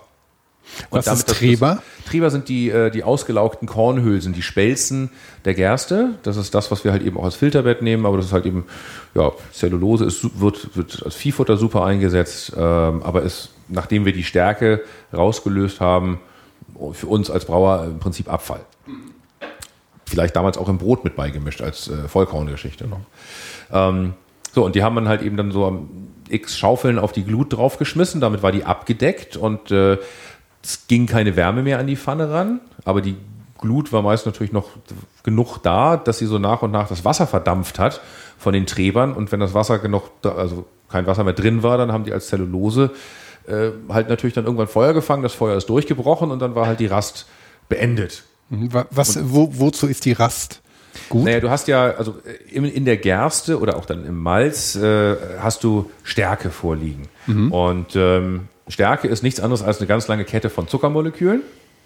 Und damit wir irgendwie Alkohol, jeder Alkohol, der irgendwie, äh, den es auf der Welt gibt, ist erstmal entstanden aus einer alkoholischen Gärung, wo eine Hefezelle Zucker, egal jetzt mal aus welcher Quelle, in Alkohol und Kohlensäure äh, abgebaut, verstoffwechselt hat. Und ähm, so, damit wir halt eben unserer Hefe was zu fressen geben können, nämlich Zucker, äh, müssen wir diese Stärke abbauen. Mhm. Und äh, das machen wir durch die, eigen, die gersteneigenen oder getreideeigenen Enzyme, weil die eigentlich die Gerste einlagern als Reserveenergiestoff, um eine neue Pflanze zu bilden. Und ähm, das heißt, wir aktivieren die, das ist ja der Prozess des Melzens. Ich aktiviere diese Enzyme, die fangen an, die Zellwände und die Stärke abzubauen und dann trockne ich das Ganze wieder. Und damit inaktiviere ich nur diese Enzyme und wenn ich das ins Wasser reinschmeiße, also einmeische, ähm, dann werden die Enzyme wieder aktiv und äh, die haben halt bei gewissen Temperaturpunkten äh, ihr Wirkungsoptimum. Und wenn ich zu warm werde, dann zerstöre ich die Enzyme, aber auch unwiederbringlich. Also dann kann ich nicht wieder kälter werden und es funktioniert wieder. Ähm, und damit ich meine Stärke möglichst vernünftig abbaue, muss ich halt eben einfach den Enzymen Zeit geben, bei gewissen Temperaturen äh, zu wirken. Das ist, ist ja nicht so, dass es einmal Klick macht und die ganze Stärke ja. ist in Zucker umgewandelt, sondern die müssen halt eben einfach so äh, Pac-Man-Style so ein bisschen die, den, den Zucker, äh, die Zuckermoleküle mhm. da abfressen. Mhm. Und äh, ja, dafür muss ich denen einfach ein bisschen Zeit geben. Die, diese klassischen Rasten halt. Mhm. Letztendlich war es im, im, Mittelalter so, dass, also wenn wir heute von Eiweißrast und dergleichen sprechen, das ist ja ein ziemlich komplizierter, kom, äh, ganz komplizierter Prozess. Damals wurden im Grunde nur die, die, die Malze ausgewaschen also das, ja. Äh, da, da, hat man einfach nur äh, das so langsam erhitzt und hat das dann ablaufen lassen, hat den, äh, die, die, die Spelzen alle, also den Treber ausgewaschen und dann hat man äh, die sogenannte Würze erhalten. Also das ist dieses leicht trübe, durchsichtige Flüssigkeit, die sehr süß ist.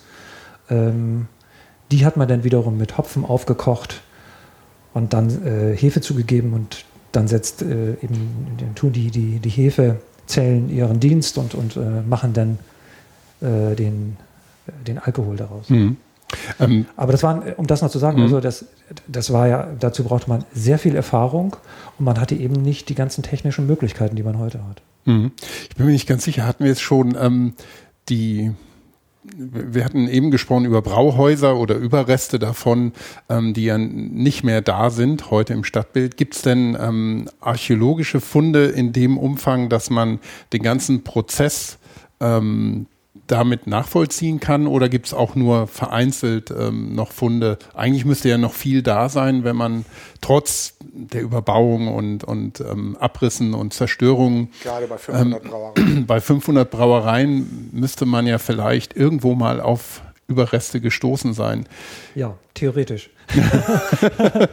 ja, das sollte man meinen, ist aber gar nicht so.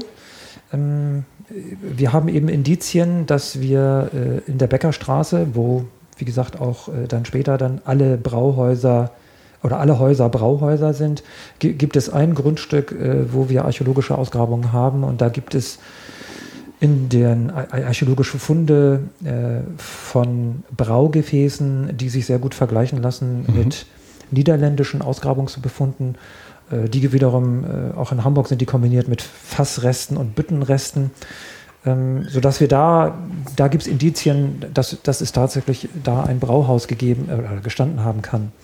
Aber ähm, trotzdem muss man sich immer klar machen, wenn man, wenn man archäologisch irgendwas nachweisen will, was soll es dann sein? Also Braun ist unterm Strich dann, wenn man, sage ich mal, von der Technik des Mittelalters äh, ausgeht, man braucht nicht so viel.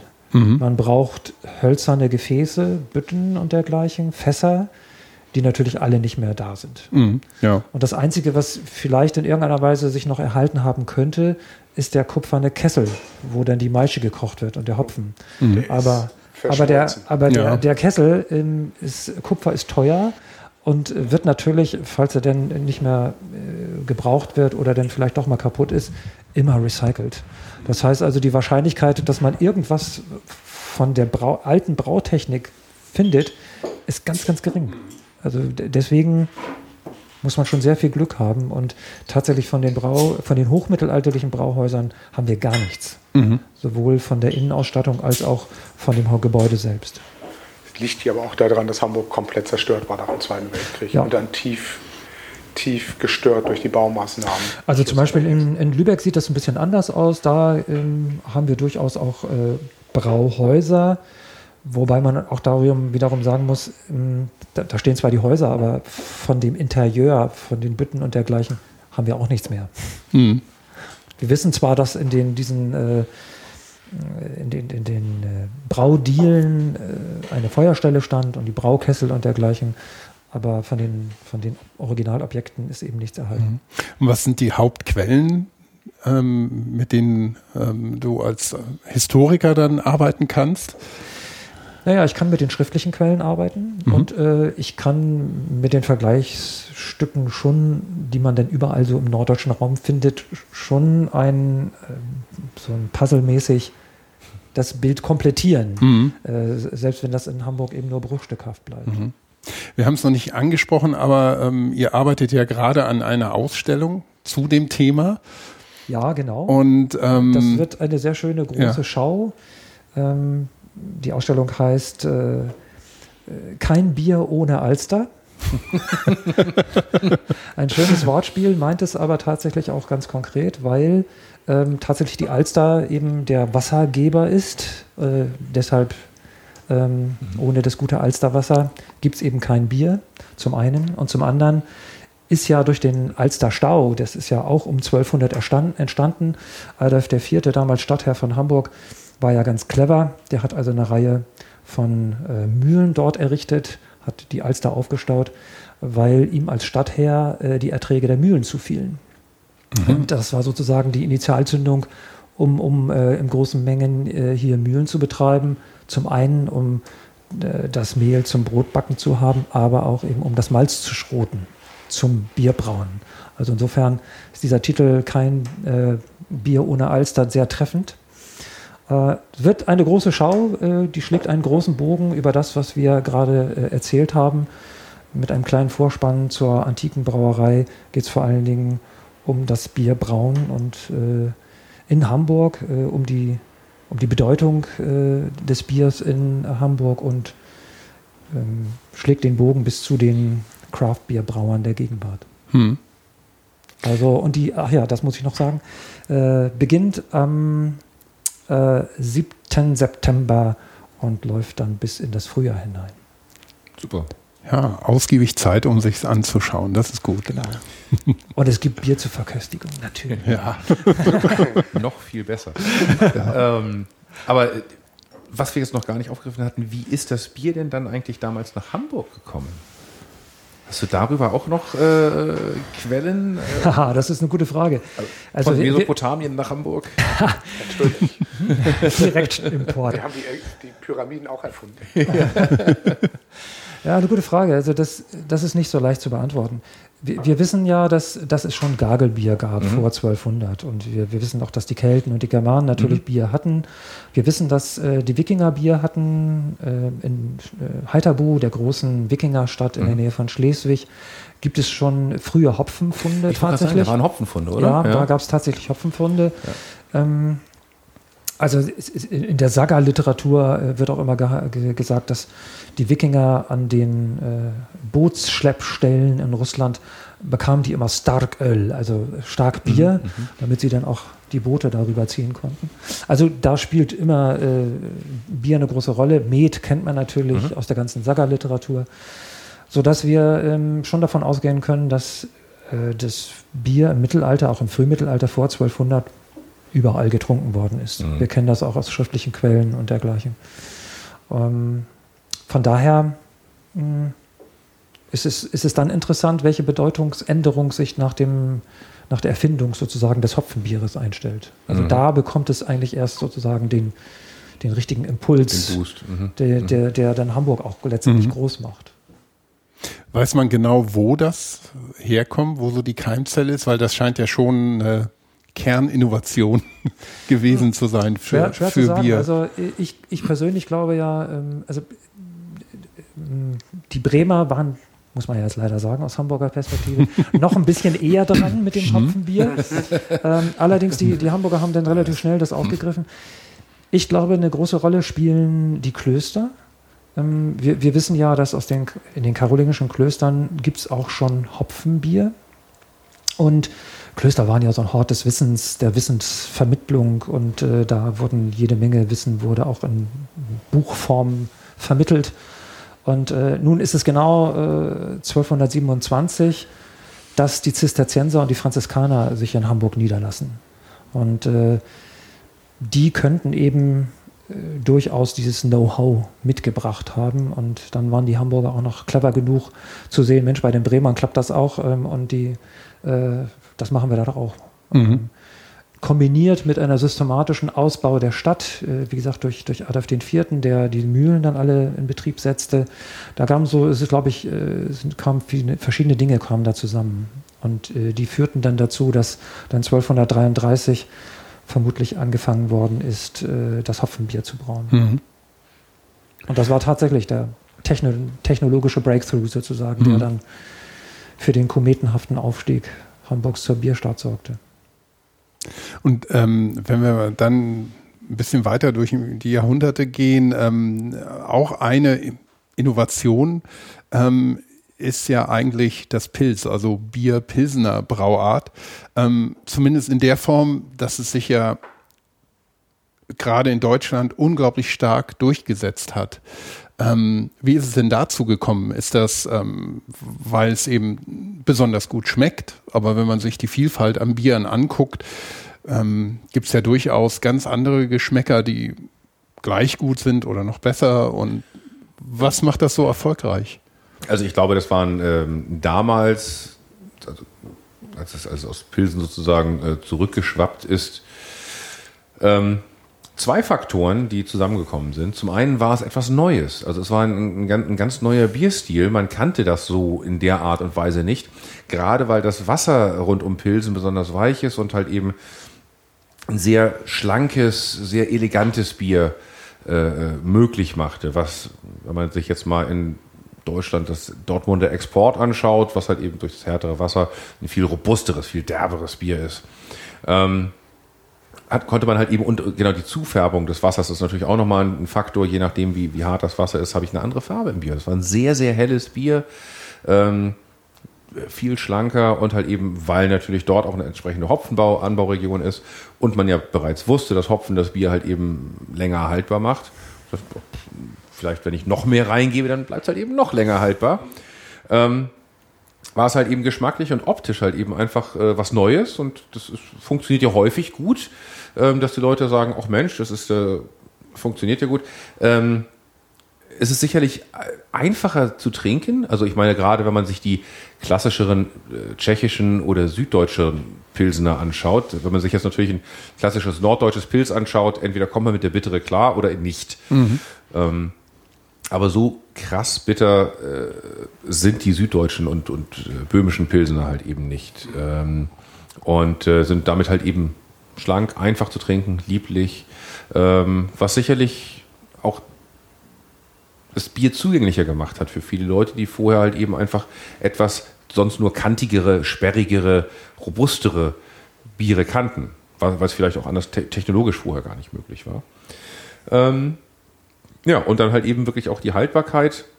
Man konnte die Biere halt eben dann auch über Distanzen, also ähnlich wie es in Hamburg damals mit dem Hopfenbier war, auch damit auf einmal dieses hellere, neuere Bier auf einmal über Distanzen bringen und damit hat es sich entsprechend schnell verbreitet. Ähm, und naja, also das Pilz ist halt eben immer noch ein äh, Bierstil, ich sag mal, das, was, äh, sag ich mal, das, der dominierende Bierstil in der Welt heutzutage ist, ist, ist das klassische Lagerbier. Mhm. Pilz minus Hopfen, so ungefähr. Mhm. Äh, also nicht, also mit deutlich weniger Hopfen. Ähm, das ist halt eben einfach auch weil in vielen Ländern, weil es günstig vom Produzieren her ist ähm, und sicherlich äh, einfach allen schmeckt. Also gerade bei einem klassischen Lagerbier, und das war beim Pilz für die damalige Zeit sicherlich ähnlich, ähm, sind alle, die meisten Attribute so ein bisschen entfernt worden, die man sonst aus dem Bier kannte. Pilz hat halt eben noch so seine, seine Hopfenbetonung als Charakteristik drin, aber war zum damaligen Zeitpunkt schon eine Verschlankung des Bieres. Mhm.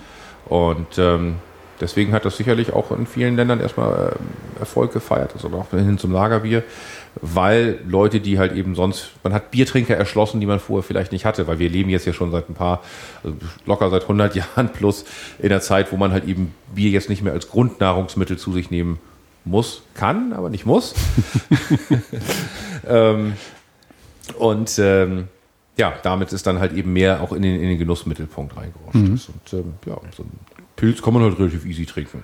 Liegt ja. auch daran, dass das, ich habe das mal gelesen, dass Kaiser Wilhelm am Anfang des Ersten Weltkrieges auf Seereise war und ähm, sich Pilsener hat liefern lassen, das zum Hoflieferant geworden ist und dass das auch ordentlich kommuniziert wurde? Wird sicherlich dazu das beigetragen so haben, natürlich. Also Marketing gab es halt sicherlich damals auch schon, mhm. klar. Und wenn äh, der Kaiser das trinkt, dann kann es nicht ganz so schlecht genau. sein. Und dann wird man da halt eben auch mit aufgesprungen sein. Das ist, ähm, das ist, das ist, das ist sicherlich schon richtig. Ähm, aber es macht sicherlich auch die einfache Trinkbarkeit äh, dieser Biere aus. Also ich meine, äh, und die haben auch, haben auch ihre Berechtigung, auch wenn ich halt eben mich natürlich sehr gerne für kreative Biere ja. und für Vielfalt und Probieren und Komplexität ausspreche. Äh, gibt es auch, also A, wird, werden diese Biere, äh, Pilz, Helles etc., die werden auch von der ganzen äh, Craft-Bier-Szene nie verdrängt werden. Das wird es nicht geben. Ähm, und es ist sicherlich das, das, das Bier, was man halt eben einfach trinken kann. Also ob, wenn ich jetzt im Stadion stehe, dann möchte ich jetzt nicht ein super komplexes Bier haben, sondern dann möchte ich einfach irgendwie was im Becher haben und mich äh, ein Spiel anschauen und äh, ne, einfach nebenbei was trinken. Stimmt. Und also ähm, so, dafür ist es halt eben auch völlig, völlig, völlig in Ordnung. Ich glaube auch, das ist, es trifft eben eine sehr breite Masse oder traf mhm. eben so eine sehr breite Masse. Ähm, ist clever vermarktet worden. Mm, und äh, gerade aus, aus dem süddeutschen Raum, die Münchner haben ja dann durch ihre äh, Brauversuchsanstalt, die es ja dann schon 1890er Jahre irgendwie sowas gab, äh, sehr clever auch diesen wissenschaftlichen ja, Zugang zum Bier ganz stark ausgebaut. Und das war natürlich sehr zuträglich zu diesem neuen Bier, was dann auch so sehr stark Furore gemacht hat. Mhm. Ähm, ich glaube, das ist der Punkt, dass ähm, dann diese große Verbreitung gefunden hat. Ja. Ähm, wo du gerade die, die, die, die ähm, Uni München angesprochen hast oder die Versuchsanstalt, also äh, Weinstefan, ja. ähm, die ja irgendwie zwei Jahre äh, älter ist als Versuchs- und Lehranstalt für Brauerei in Berlin. Ähm, ich glaube, das ist halt eben auch ein wesentlicher Faktor. Ich hatte ja schon mehrfach Diskussionen zu dem Thema Reinheitsgebot und äh, wo dann immer gesagt ja, das ist, das ist ein Garant für die hervorragende Qualität deutscher Biere. Das hat erstmal A damit gar nichts zu tun, weil wie gesagt, vorhin schon gesagt, also unter diesem Deckmantel kann ich sehr wohl auch recht, äh, üblen Mist verzapfen. Ähm, ich glaube wirklich der Garant, warum auch in Deutschland im Allgemeinen äh, das Bier sich so gut entwickelt hat und warum wir einen so guten Ruf in der Welt haben für das Bier, ist halt tatsächlich auch die, die Forschung und Lehre und die Ausbildung, ähm, die gerade in Deutschland äh, so intensiv wie sonst nirgendwo betrieben wurde, wenn es um das, um das Thema Brauen geht. Ähm, wenn ich mir eben diese Hochschulen anschaue, es gibt keine Älteren der Welt und beide sind in Deutschland. Ähm, und ähm, auch die, die, die, äh, die Lehre vorher, das, das, das Überbringen, das hat sicherlich dazu beigetragen.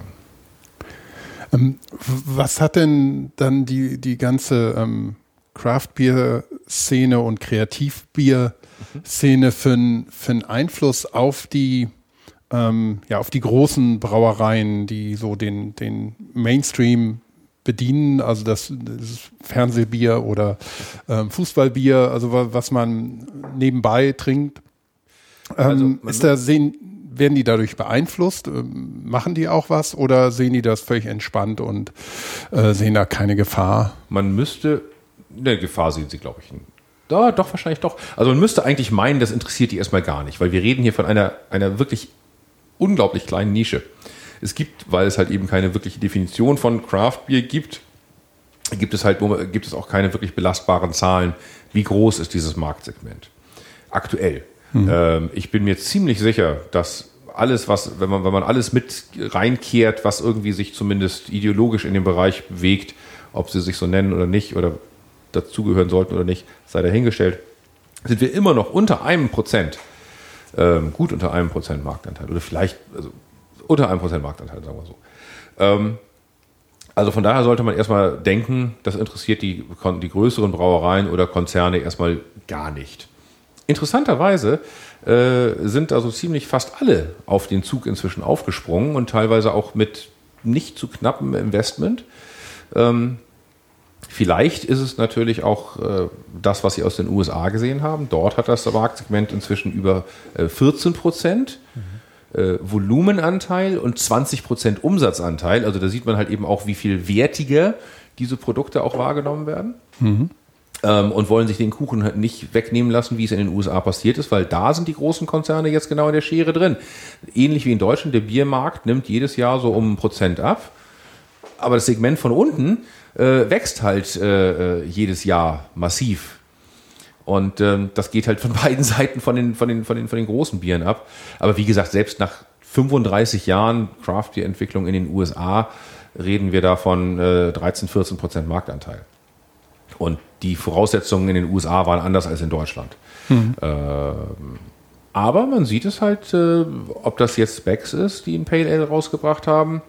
Ähm, äh, viele äh, Bitburger mit, mit Kraftwerk, äh, die Radeberger Gruppe mit Braufaktum, äh, die mischen da halt eben alle mit. Also Oettinger ist, glaube ich, jetzt noch nicht eingestiegen, aber ähm, ey, ich, ja, wer, wer weiß. Wer weiß, genau. Ähm, und ähm, also da ist, da, da ist viel unterwegs. interessanterweise, ähm, wenn ich mir Holsten mit, mit, mit, mit, dem, mit der Duckstein-Marke anschaue, mhm. ähm, Duckstein war in Deutschland schon unterwegs. Da gab es irgendwie das, das, das, Thema Craft noch gar nicht. Ich weiß nicht, ob, das, ob die es nicht geblickt haben, was man daraus hätte machen können oder ob es zu früh war. Aber als es aufkam, haben sie es auch irgendwie nicht umgesetzt. Aber das wäre was, was, was gewesen, ähm, was man da gut hätte positionieren können. Jetzt versuchen sie es, aber jetzt ist irgendwie auch der, der Zug so ein bisschen abgefahren dafür. Ja, und dafür ist Duckstein zu etablieren. Das ist so ein wahrscheinlich, genau. Das kommt wahrscheinlich, das, das kommt wahrscheinlich so ein bisschen mit dazu. Ähm, aber so vom Grundansatz her wäre das, wäre das, äh, war das, war das ein interessantes. Konzept, fand ich. Oder ist es immer noch. Ähm, genau, also damit sind eigentlich alle, äh, Karlsberg, also als natürlich Mutterkonzern hinter Holsten, äh, ist jetzt äh, globaler Vertriebspartner für die Brooklyn Brewery aus den USA. Ähm, also auch sehr renommierte Biere, die jetzt äh, über, wie gesagt, die Karlsberg-Kanäle vertrieben werden. Also ähm, entweder kauft man sich die Marken dazu oder macht halt eben selber was. Und das ist äh, weltweit gesehen viel stärker noch. Also gerade in den, also AB InBev, äh, weltgrößter Braukonzern, äh, ist richtig böse auf Shopping-Tour. Ähm, die haben, ich glaube, allein in den USA letztes Jahr zehn Brauereien gekauft. In Italien haben sie sich was dazu gekauft. Also da geht, also alles Craft Brewer. Hm. Ähm, weil sie es einfach nicht geschafft haben, aus eigenem Antrieb diese, diese Plätze zu besetzen. Und ist ja gut, okay, ach komm, dann kaufen wir sie halt eben einfach. Ja. Ähm, mhm. Google-artig. Ja, das ja, ist genau wie, wie in allen Industrien, die, die Großen schaffen es nicht mehr selber, die Innovation vorwärts zu treiben in ihrem eigenen Unternehmen und versuchen das dann durch Zukäufe auszugleichen. Aber im, im, im Endeffekt ist es, ist es eine Sache, wo ich immer sage, also es gibt natürlich Leute, die sagen, oh, um Gottes Willen, und die jetzt. Letztendlich finde ich das erstmal gar nicht problematisch, denn ähm, wenn jetzt, bleiben wir einfach mal bei unserem Nachbarn hier, Becks, ähm, die bewerben ihr Pale Ale in Print, äh, im Fernsehen, die pushen das in die Regale rein. Ähm, und solange die keine schlechten Produkte auf den Markt bringen und damit Neukunden abschrecken, ist das doch super. Die helfen uns allen, die, die helfen dem ganzen Segment, weil auf einmal Pale Ale ist zwar ein alter Bierstil, aber den deutschen Biertrinkern nicht mehr ein Begriff. Mhm. So, und ähm, wir haben kein Geld und die ganzen Kollegen haben auch kein Geld, irgendwelche Werbung zu machen, außer vielleicht die eigene Homepage zu betreiben und Facebook irgendwie zu bespaßen. Und das war es dann auch. Ähm, so, und auf einmal werden Leute mit dem Begriff Pale Ale äh, konfrontiert, die sonst da nie rangekommen wären. Und weil es vielleicht, weil Becks draufsteht, kaufen sie es vielleicht erstmal. Weil, boah, ist was Neues für Becks, nehme ich mal mit.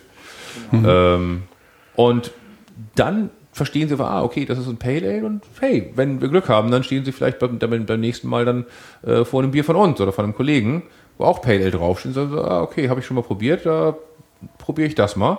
Und dann haben wir natürlich, und also die, wir als die Szene, ähm, die Chance da, den, die, den ersten Platz zu besetzen, weil natürlich sind wir teurer, alle, wie wir da sind, weil wir können diese, diese Produktionskosten nicht, nicht mithalten. Ähm, aber wir können natürlich auch die geschmacksintensiveren, die interessanteren Biere machen, die vielleicht auch spezielleren Biere, weil wir natürlich auch eine viel kleinere Zielgruppe ansprechen mhm. müssen nur. Ja, und die müssen Supermärkte halt nicht haben das ja begriffen. Also bei genau. den Supermärkten steht ihr ja teilweise auch genau. neben den klassischen Anbietern. Genau, genau. Und das ist halt eben auch gut und ich glaube im Großen und Ganzen, deswegen, ich glaube, das ist, wenn man das, wenn alle Teilnehmer das, das vernünftig spielen, sage ich mal, äh, dann ist, äh, sind das alles, gibt es da ganz viele Synergieeffekte, wo der äh, gesamte Biermarkt von profitieren kann. Denn ich meine, wo sind wir im Biermarkt heutzutage? Ähm, über das Produkt wird nicht mehr geredet. Wenn es beworben wird, dann geht es um, um Imagebilder, um Oldtimer-Restaurateure oder um Segler oder keine Ahnung, Leute, die am Strand rumlaufen, aber nicht mehr ums Produkt. Und ähm, im Endeffekt wird dann das Produkt über den Preis verkauft. Äh, Bier ist eines der wenigen Produkte, die überhaupt nicht teurer geworden sind.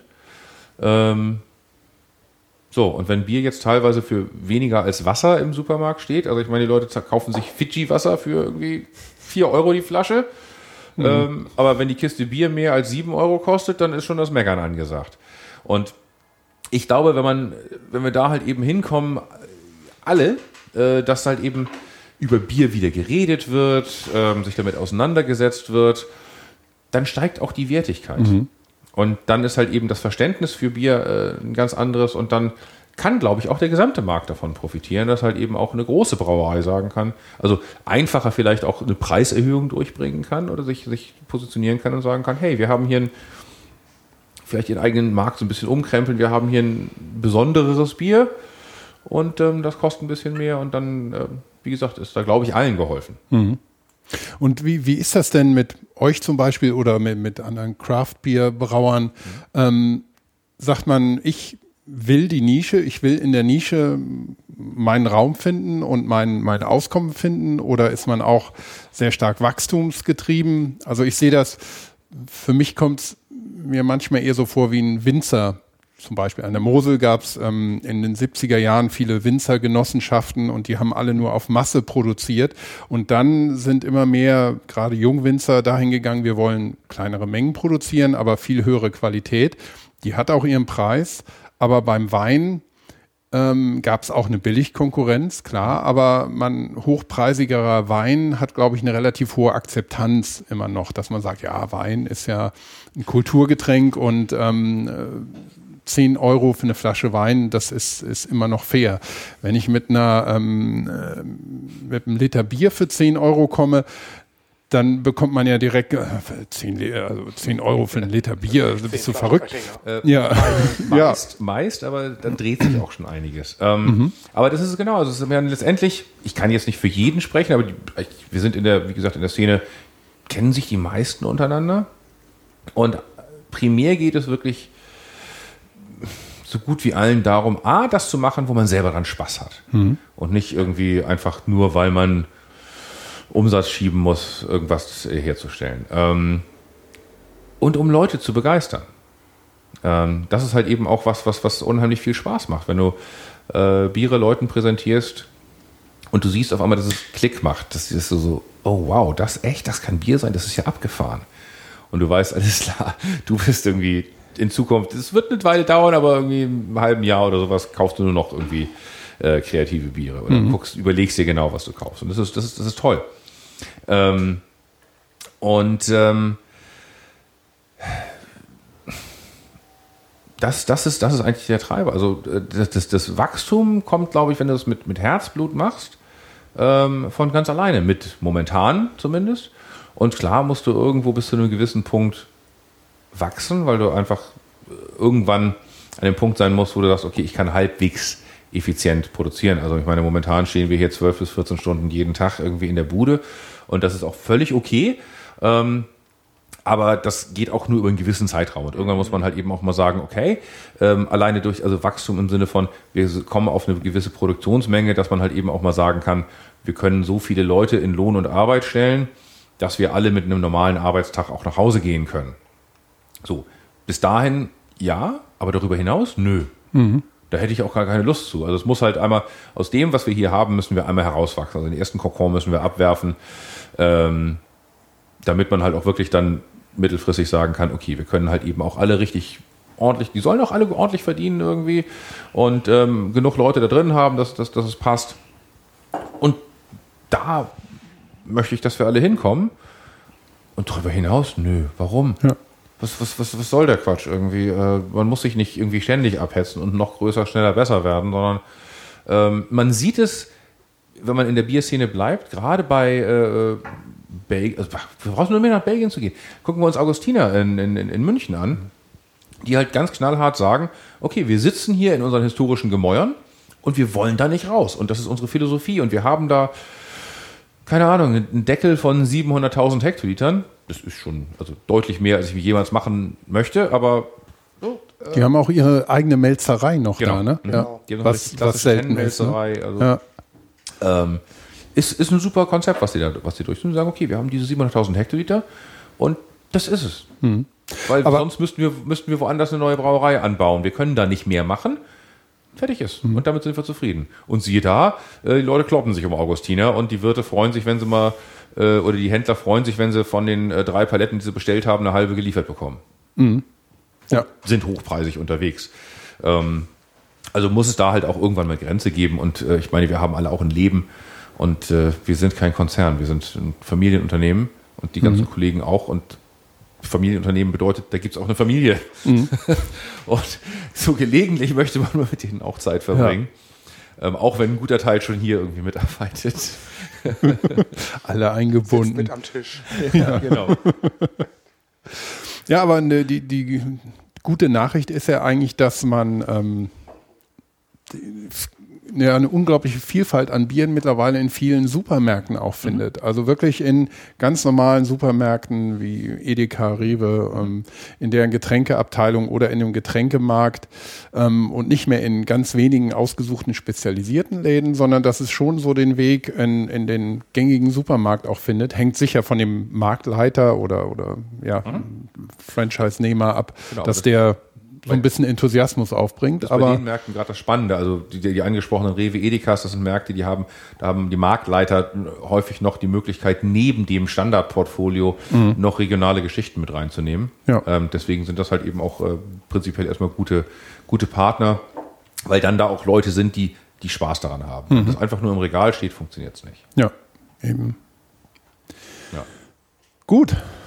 Ich glaube, dann haben wir, ja, wir haben wir schon knapp zwei Stunden Haben wir Bier. uns ein Bier verdient? Oder haben wir uns ein Bier verdient? Ne? besser Ich glaube, ich glaub, Oh, ihr, ihr zwei seid leer da drüben. Ja, also ich ich würde würd noch eins nehmen, so- also ein blaues. das ist aber alkoholfrei. Nimm einen Hamburger Rot. Ich muss ja noch fahren.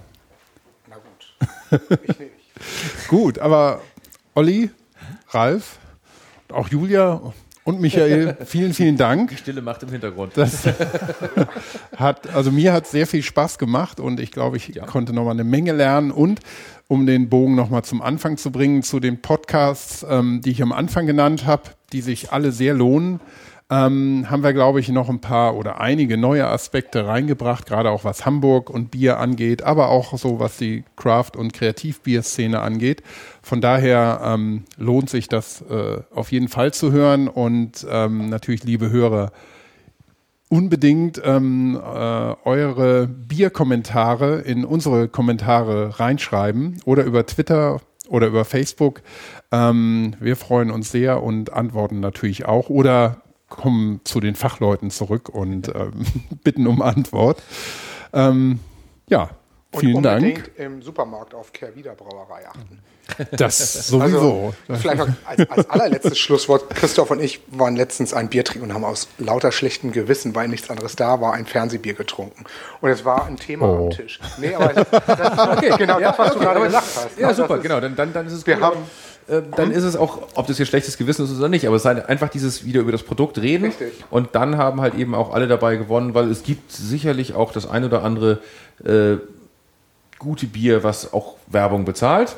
Unbestritten. Ähm, so, und ähm, die haben ja auch irgendwo ihre Berechtigung. Ich meine, äh, 80 Millionen Hektoliter äh, Bierproduktion in Deutschland. Lass das. Sprich es nicht aus. Sonst kommen wir mit großen Tageszeitungen und das ist Schlusswort. Genau. Gut, alles klar. Nein, ja, lasst uns Bier feiern. Genau. Genau. Genau. Und speziell Hamburger Biere. Genau. Hier, Hamburg Genau. September. Ja, auf, auf die Hamburger Biere nochmal anstoßen zum Schluss. Ne? Ah, Prost. Genau. Prost. Ich auch. Ja, und by the way, hier schmeckt sogar das alkoholfreie Bier. Prost.